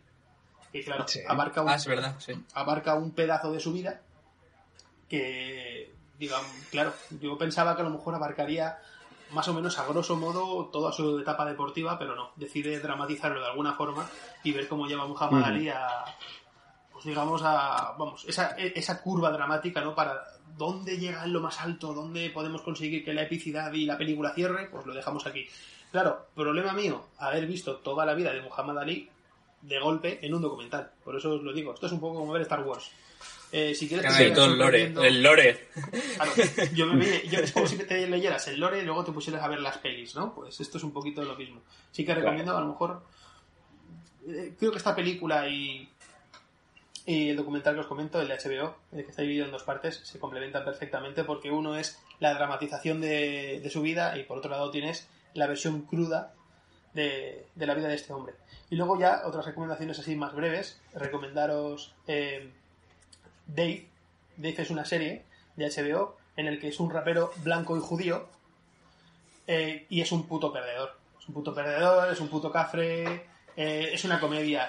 Funciona mucho, yo lo comentaba con un colega, que funciona mucho como complemento a lo que se ve en Atlanta, la serie de, de Donald Glover, pero Sí. por el hecho de que, claro, e- ese patetismo que derrocha Dave, encima se emiten en la misma cadena, se emite, son dos productos de FX. Y se ve que ha pegado el pelotazo. La serie en Estados Unidos debido también al confinamiento, porque es una comedia muy, muy divertida y porque los personajes, la verdad es que ya no solo es el protagonista, son los personajes que lo rodean también los que hacen que el producto sea muy divertido, muy fresco y, muy descacharrante. Yo lo recomiendo sobre todo porque si os hace un poquito de gracia todo este rollito, eh, yo hay menos hip hop del que yo pensaba, todo se ha dicho, pero está, está muy bueno, está muy divertido y además que es el, propio protagonista, es, si no recuerdo mal, él se llama Dave, pero es Lil Dicky, bueno, nombre artístico Lil Dicky, pero Dave Broom o algo así, o Dave Broom o algo así. Él es el productor, es el creador de la serie y es el protagonista. O sea, se- lo estáis viendo en todo momento a él.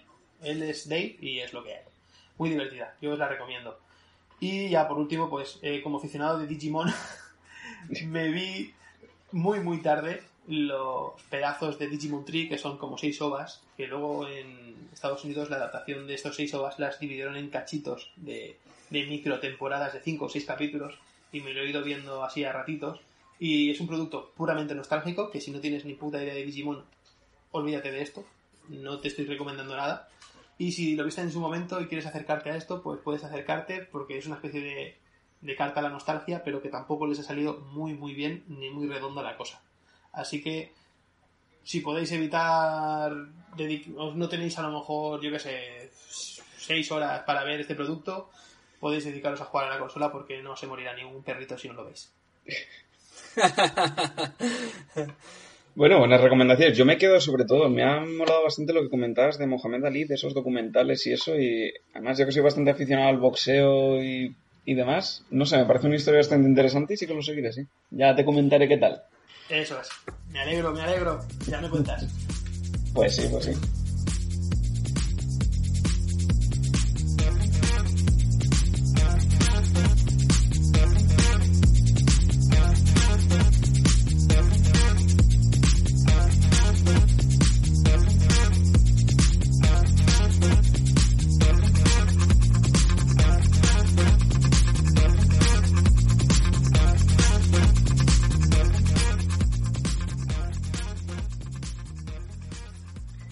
Bueno, y si queréis puedo continuar yo con mis recomendaciones. Yo he traído un poquito de todo, quiero hacer así dos muy rápidas y luego otras dos que me quería parar un poquito más. A ver, empezando así por las rapiditas, eh, supongo que habréis escuchado el final de Clone Wars, que ha llegado hace poquito aquí a España.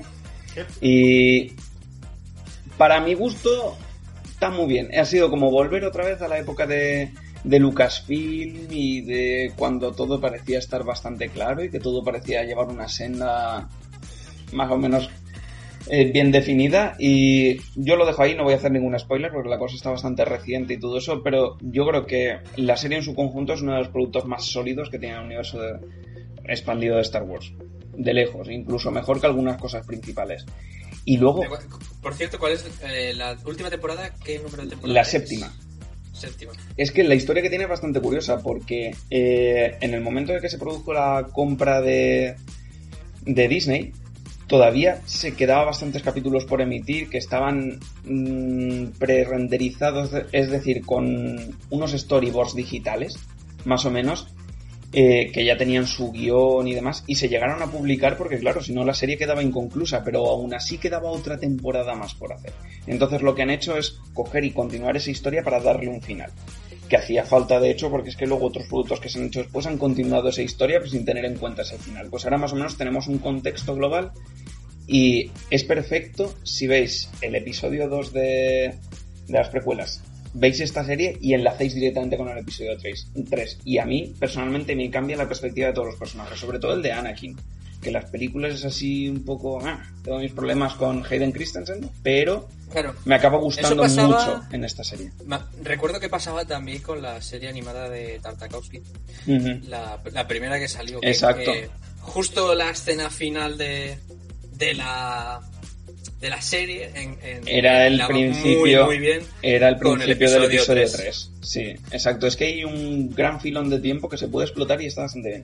Ya os digo esta serie la tenéis en Disney Plus y os la recomiendo de principio a fin. Quizá la primera temporada es bastante durilla porque tiene un toque así un poquito más infantil pero según van pasando las temporadas sobre todo a partir de la tercera y la cuarta tenéis un producto muy adulto muy en el tono de las precuelas que si os gustan pues oye, de maravilla. Y luego, otra cosa que tengo que recomendar, que no os pillará de nuevas seguramente, no creo que le pille a nadie de nuevas, es la serie de Friends, que yo no la había visto. y me está encantando, ¿vale? Fue un día, se lo comentaba. No, pero diles, di, por dónde vas. Voy por la primera temporada. Pero me he visto la. A ver, me he terminado la primera temporada, estoy empezando la segunda, así que cero spoilers, por favor.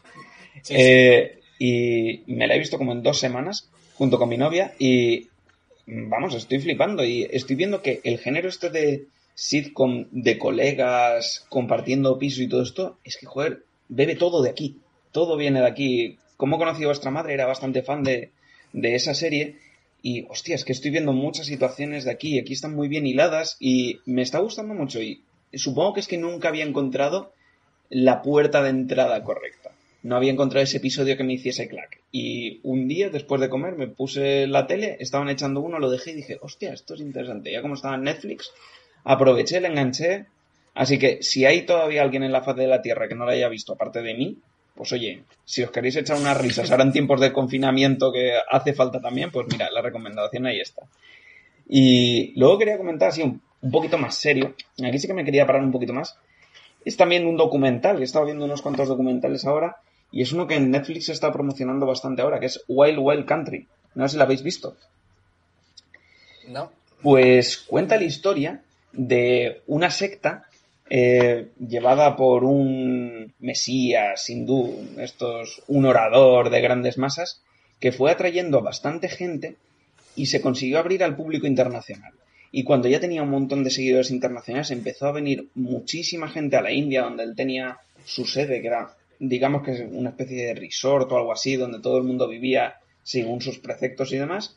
Decidió comprar unas tierras en Estados Unidos, en Oregón, y montó una ciudad entera. Y entonces la serie te está contando, aparte de la historia de la secta, eh, las reacciones de la gente del pueblo cuando se produce todo este traslado y luego haciendo entrevistas a muchos miembros de aquella secta y miembros importantes. El cabecilla de la secta murió hace tiempo, pero mm, digamos así que su segunda, que era su administradora y así algo parecía una esposa concubina, todavía está viva y todo lo que dice resulta tremendamente interesante de cómo se puede conseguir manejar la mente humana con los argumentos correctos. Eh, a mí sobre todo me fascinaron las entrevistas a la gente más de a pie. Mm, gente normal, muchos de ellos estadounidenses, ingleses, alemanes, que leyeron algo de este predicador, empezaron a escuchar sus discursos, decidieron ir a la India para escucharlo en directo y, y acabaron completamente siendo fanáticos de sus ideas. Y ves gente con unos niveles de poder adquisitivo muy alto, niveles de estudios muy alto, y que hablan de él con una fascinación impresionante. Porque no sé si a vosotros os pasará lo mismo, pero yo cuando escucho hablar en la televisión pues de una secta, además, lo veo como muy ajeno, como muy de la gente que entra ahí debe tener algún problema, alguna carencia. Tiene que ser raro que se dejen liar de esas maneras. en cambio, tú ves aquí y ves todo el espectro y ves mucha gente normal, entre comillas, vamos a decir. Y mm, yo me llegué a plantear de, hostia, este hombre hubiera tenido la tantísima capacidad de convencimiento como para convencerme a mí también. Y ver todo su periplo en esta serie, la verdad es que me está resultando muy, muy interesante. La tenéis en Netflix. Ya te digo, recomendación 100%, Wild Wild Country. Yo tengo Y luego ya... Dudas. Dime, dime. Dispara. Tengo dudas. Eh, Es serie documental, entiendo. No está ficcionado nada. Serie, serie documental, sí. De seis capítulos, si no me equivoco. Ah, eh, cortito, guay.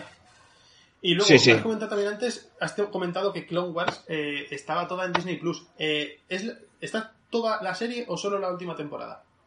Toda. Desde la primera temporada hasta la última. Toda y está... Vale. Incluso la última temporada está doblada, que era la única manera que tenemos de ver el doblaje. Que siempre es una cosa que he apreciado mucho de esta serie, que utilizasen los mismos dobladores que utilizaban en las películas. Claro. Pues sí. y por cierto, es un- la serie de la serie de Tartakovsky, eh, una vez entró Filoni en- con todo esto de la serie de Clone Wars, dejó de ser canon, ¿no? Canon se es descanonizó, Clone Wars. se descanonizó toda, exactamente. De hecho, hay muchas cosas que, según lo que se ve en esta Clone Wars y en lo que se ven en cómics del canon actual, se contravienen. Mm, Son completamente opuestas. Entonces, esa serie ahora mismo no se tiene en cuenta. Claro. Mira, Víctor, que tenía ya esta compañía y todo. Sí, sí, está por ahí el gatete observando. Aquí Gandalf, que os está escuchando. ¿Y de qué cojones pasa ahí? Ay, pues bueno, mira, para terminar y así para desengrasar un poquito esto y para que soltéis ahí un poquito la adrenalina, he descubierto hace poco un juego que me está encantando. Eh, todo el que me conoce sabe que a mí me mola mucho el rollete ochentero, el rollete cyberpunk, mm, toda esa nostalgia. Pues he descubierto un juego de plataformas que se llama Hunt Down, que lo tenéis en más o menos todo, creo que está en PC, está, está en la Play, está en la Switch. Y básicamente eres un cazarrecompensas y te traslada a ese un futuro distópico ochentero, vamos a poner un ejemplo, Robocop. Vale. De, de ese rollete, todo el mundo va con cuero, neones por todos los lados, crestas de colores, mucha violencia. No sé si habéis visto la película esta de, de Super Mario, En el momento, en la de live action, el momento en el que viajan al reino champiñón, vamos a decir, si eso fuera el reino Cham- champiñón, pues es muy de ese rollo, ¿vale? Y el juego es muy simplón, es ir pegando tiros, tirando para, avanzando para adelante y demás. Pero esa música de sintetizadores, esa estética, todo lo que tiene, le puedes poner incluso un filtro de estos CRT para que se vea como una televisión de tubo. Y no sé, para mí, si os mola un poquito todo este rollo, para mí está haciendo, no sé, las delicias. Y lo más chulo es que se pueden jugar de a dos, es decir, con otro mando, dos pueden estar pegando tiros a la vez. Y, Multiplayer. exacto. Muy interesante si os molan este tipo de productos. Y más o menos con eso, yo ya he pasado la cuarentena. A ver, antes, antes de, de ponernos a grabar, Dani me ha enseñado un tráiler del videojuego. Exacto. Y, y me imagino jugándolo con, con mandos de recreativa, ¿sabes? Sí, es la, es la historia. Sí, sí. Tener un mando así con, con joystick y tres botones, ¿no? disparar, saltar y poco más. Y poquito más, es que no tiene más. El juego es simple. Sí, sí, está muy chulo. La verdad es que la estética es muy guay. Y, y la musiquilla. Y también. sí, la música mola muchísimo. Si os mola esta Además que era- música synthwave con sintetizadores. Me es ha recordado a los clásicos de recreativa que podías elegir a- al personaje, que tenías cuatro o cinco personajes por elegir y podías elegir al que al que tú quisieses, al que más te gustase y, y ala, a pegar tiros. Sí, sí. Está muy guay. ¿Has acabado, Dani? Ya he acabado. Víctor, te toca.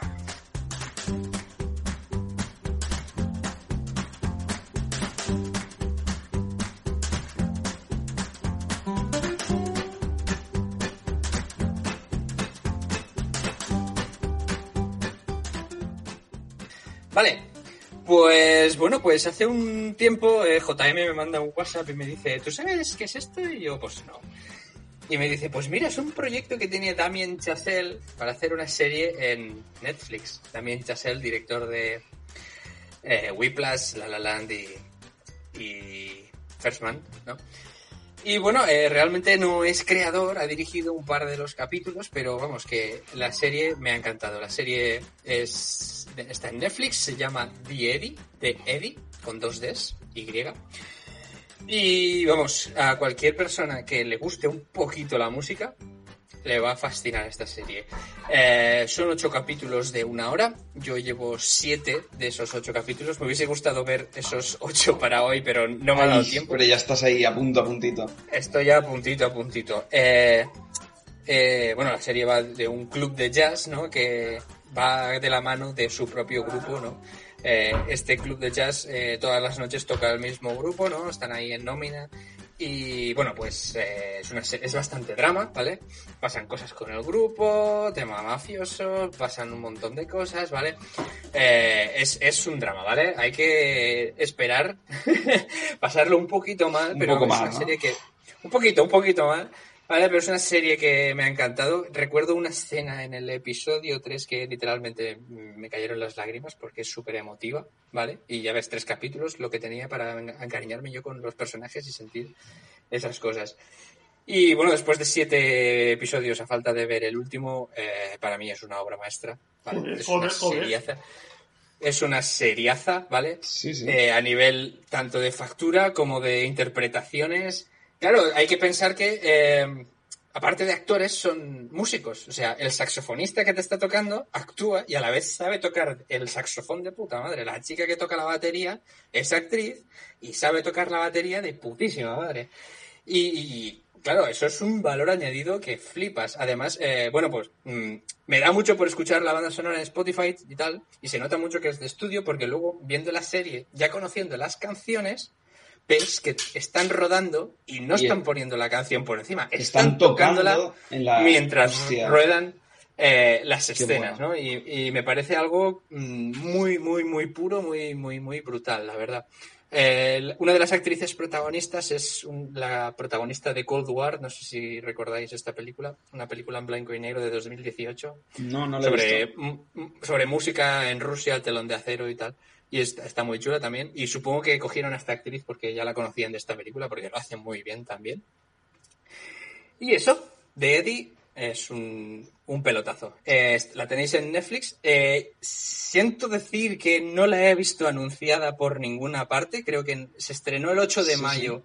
Yo la primera Y- noticia que tengo, ahora que me lo dices, ¿eh? pero no la he visto anunciada en ningún momento. No, no se ha promocionado absolutamente nada. Podían decir, eh, esto de Damien Chazelle, ¿no? El director de La La Land o cualquier mierda, pero no lo he visto, la verdad. Eh, no lo han promocionado, yo creo que no lo han promocionado. Creo que no es un producto muy típico de Netflix, también tengo que decirlo. Mm. No creo que vaya dirigido a... a la- a- no, no es una serie que te pongas, venga, voy a ver esto. Sí. ¿sabes? Yo, mira, el producto más parecido que habré visto así de Netflix es la de, de Get Down, no sé si la habréis visto. Sí, sí, sé cuál es. sé cuál es. Y, a ver, seguramente la de Get Down tenga un tono así más suavecito, más ligero, pero más o menos trata una temática similar a la que tú dices, pero con el hip hop y el, y el, sí. y el rap y demás. Y tampoco se publicitó nada y mira, después de una temporada se acabó cancelando porque no tenía visionados. Y era una serie bastante Sí. buena. A ver, yo, eh, esta de Eddie tiene una temporada de ocho capítulos. No creo que se renueve y supongo que tendrá un final. Ya os digo que me falta ver un capítulo que estoy ya que quiero verlo. También es una serie que me he intentado distribuir, o sea, intentar no verla del tirón porque como me estaba gustando tanto quería disfrutarla, Claro. saborear, el cuerpo te pedía mucho, verla de una tacada. saborearla, de- saborear todos los capítulos. La verdad es que no es una serie que te deje con cliffhangers y digas, hostia, tengo que ver el siguiente. No, no. Es una serie para verla y disfrutarla y, y- y quedarte ahí, ¿sabes? Pues eso, de Eddie. La verdad es que os la recomiendo muchísimo, ¿vale? Y bueno, tengo un par de recomendaciones más. Resulta que, bueno, eh, durante el confinamiento, pues eh, mi primo me mandó un WhatsApp y me dice, oye, que, quiero hacerme quiero hacerme eh, suscripción a Filmin y veo que se puede hacer compartir entre dos personas. Y le dije, pues para adelante, venga, vamos. Estamos suscritos a Filmin, es una plataforma que recomiendo mucho. Quizá en un futuro programa pues haga una review de la propia plataforma, porque creo que, que debería hacerlo.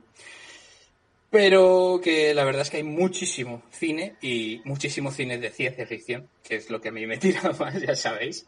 Y me gustaría recomendar un, par de pelis que he visto en esta plataforma. Eh, la primera es el increíble fin de Menguante. El increíble fin de Menguante del 2018, una producción española. Eh, la verdad es que ha habido, había oído muy poco hablar de él- ella, pero con ese nombre yo necesitaba verla. y la verdad es que eh, os la recomiendo si os gusta el tema de viajes en el tiempo y sobre todo viajes en el tiempo de eh, loops, eh, ciclos que se vuelven a repetir, ¿vale? Eh, es una- un grupo de amigos que se van a pasar un fin de semana a una cabaña en un bosque, ¿eh? Cabaña en un bosque. Y eh, eh, la chica, por la protagonista, por, por algo que hace, ¿vale? Empieza a revivir el mismo fin de semana, ¿vale? Con la gracia de que, evidentemente, sus amigos no lo recuerdan, solo lo recuerda ella, pero que ese fin de semana cada vez tiene una hora menos. Entonces, realmente se puede considerar una. En vez de un. bucles, que sí que son bucles, pero también es una cuenta atrás. No sabe lo que va a pasar cuando se, acabe- se le acaben las horas. Y me pareció muy, muy chula, muy, muy bonita, porque al final tiene. Es un poco. Es bastante romántica, ¿vale? Al principio no lo parece, pero sí. Pero está llevada de una forma que está muy guay y hay un elemento de formato. No sé si me seguís. Bueno, Sí. formato 16, 9, 4, 3, todas estas Sí. cosas. Pues eh, va cambiando durante la peli según las necesidades. ¿No? Y es algo muy, muy curioso que, que incluso rebobiné para ver cómo estaba funcionando porque no me lo podía creer lo que estaba pasando. Hostia, Y me- la recomiendo. Has captado muchísimo mi atención. Creo que me la voy a poner en cuanto terminemos de grabar esto. Sí, pues eh, muy recomendable el, fin, el increíble fin de Menguante. Y la otra que quería recomendar eh, es una peli de finales de los 80 que se llama Están vivos. ¿vale? Hombre, clasicazo, me encanta. Eh, Carpenter es un director que me encanta, ¿vale? Me encanta. Estoy intentando ver toda su filmografía. Hay algunas más flojillas y otras me- mejores. Mm, La, mi favorita es La Cosa. Claro. Pero hace poco me vi eh, Están vivos y tengo que recomendarla porque es un peliculón, ¿vale? La película, bueno, no sé si sabéis de qué va, pero lo voy a comentar un poco la sinopsis. Eh, un trabajador, ¿vale? Que está, lo ves ahí en la crisis, Estados Unidos, ¿no? Que trabaja como puede, malviviendo, acaba viviendo en un poblado con más gente, no sé qué. Y descubre que por la calle una caja eh, llena de gafas, gafas que parecen unas gafas de sol, pero que cuando el sol las pone ve eh, ciertas cosas, ¿no? Ve gente normal, ¿no? Ve gente normal, pero hay algunos seres humanos que de repente los ve como realmente son y son, eh, les ve con forma de esqueleto. ¿Vale? Entonces, eh, nadie le cree, evidentemente, hasta que no coge y te pone, le pone las gafas, nadie le cree. Entonces él ve a quién son así, quién son seres humanos de verdad.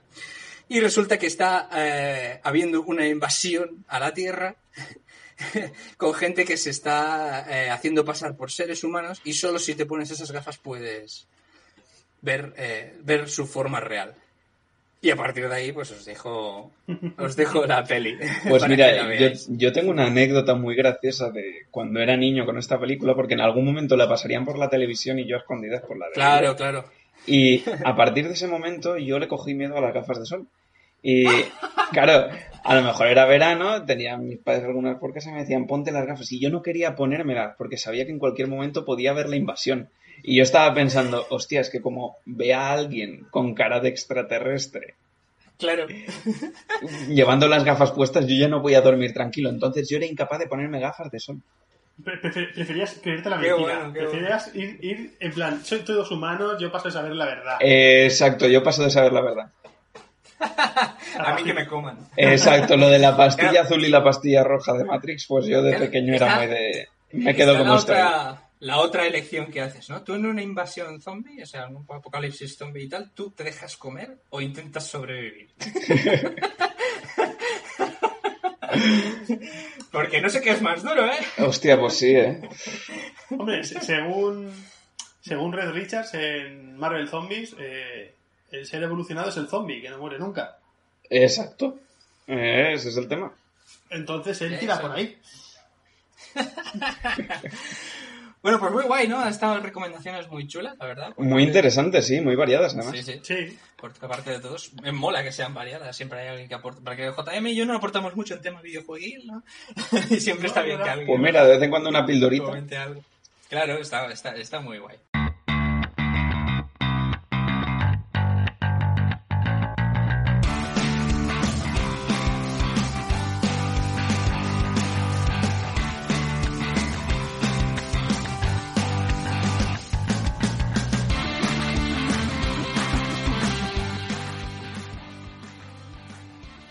Pues nada. Hasta aquí el programa de hoy, ¿no? Ha sido un placer estar por aquí y nada, dispuesto a pasarme la próxima vez que me invitéis, cuando sea. Por supuestísimo. Era una deuda pendiente y ahora vas a ser uno de los que estén por aquí dando más grejas siempre, hombre. Siempre que haga falta, contad conmigo. Eso es. A ver, Eso. a ver si pronto podemos volver a la radio o por lo menos tomar, tomarnos una cervecita. Exacto, Bueno, exacto. Que no hace falta grabarlo todo, cojón. Que parece que tenemos que grabarlo todo. Exacto. Es meterse uno en el mundo del podcast y ya parece que tengas que llevar la grabadora encima siempre, ¿eh? ¿Eh? Es como que cuando alguien tiene que, que rebatirte algo que has discutido con él por WhatsApp y te busca ese momento. Eso. y te hace captura y te lo manda, ¿no? bueno, pues muchas gracias Dani, Jota, espero verte pronto Sí, y recordad, si me dices freak, Lo veo todo. Lo veo todo.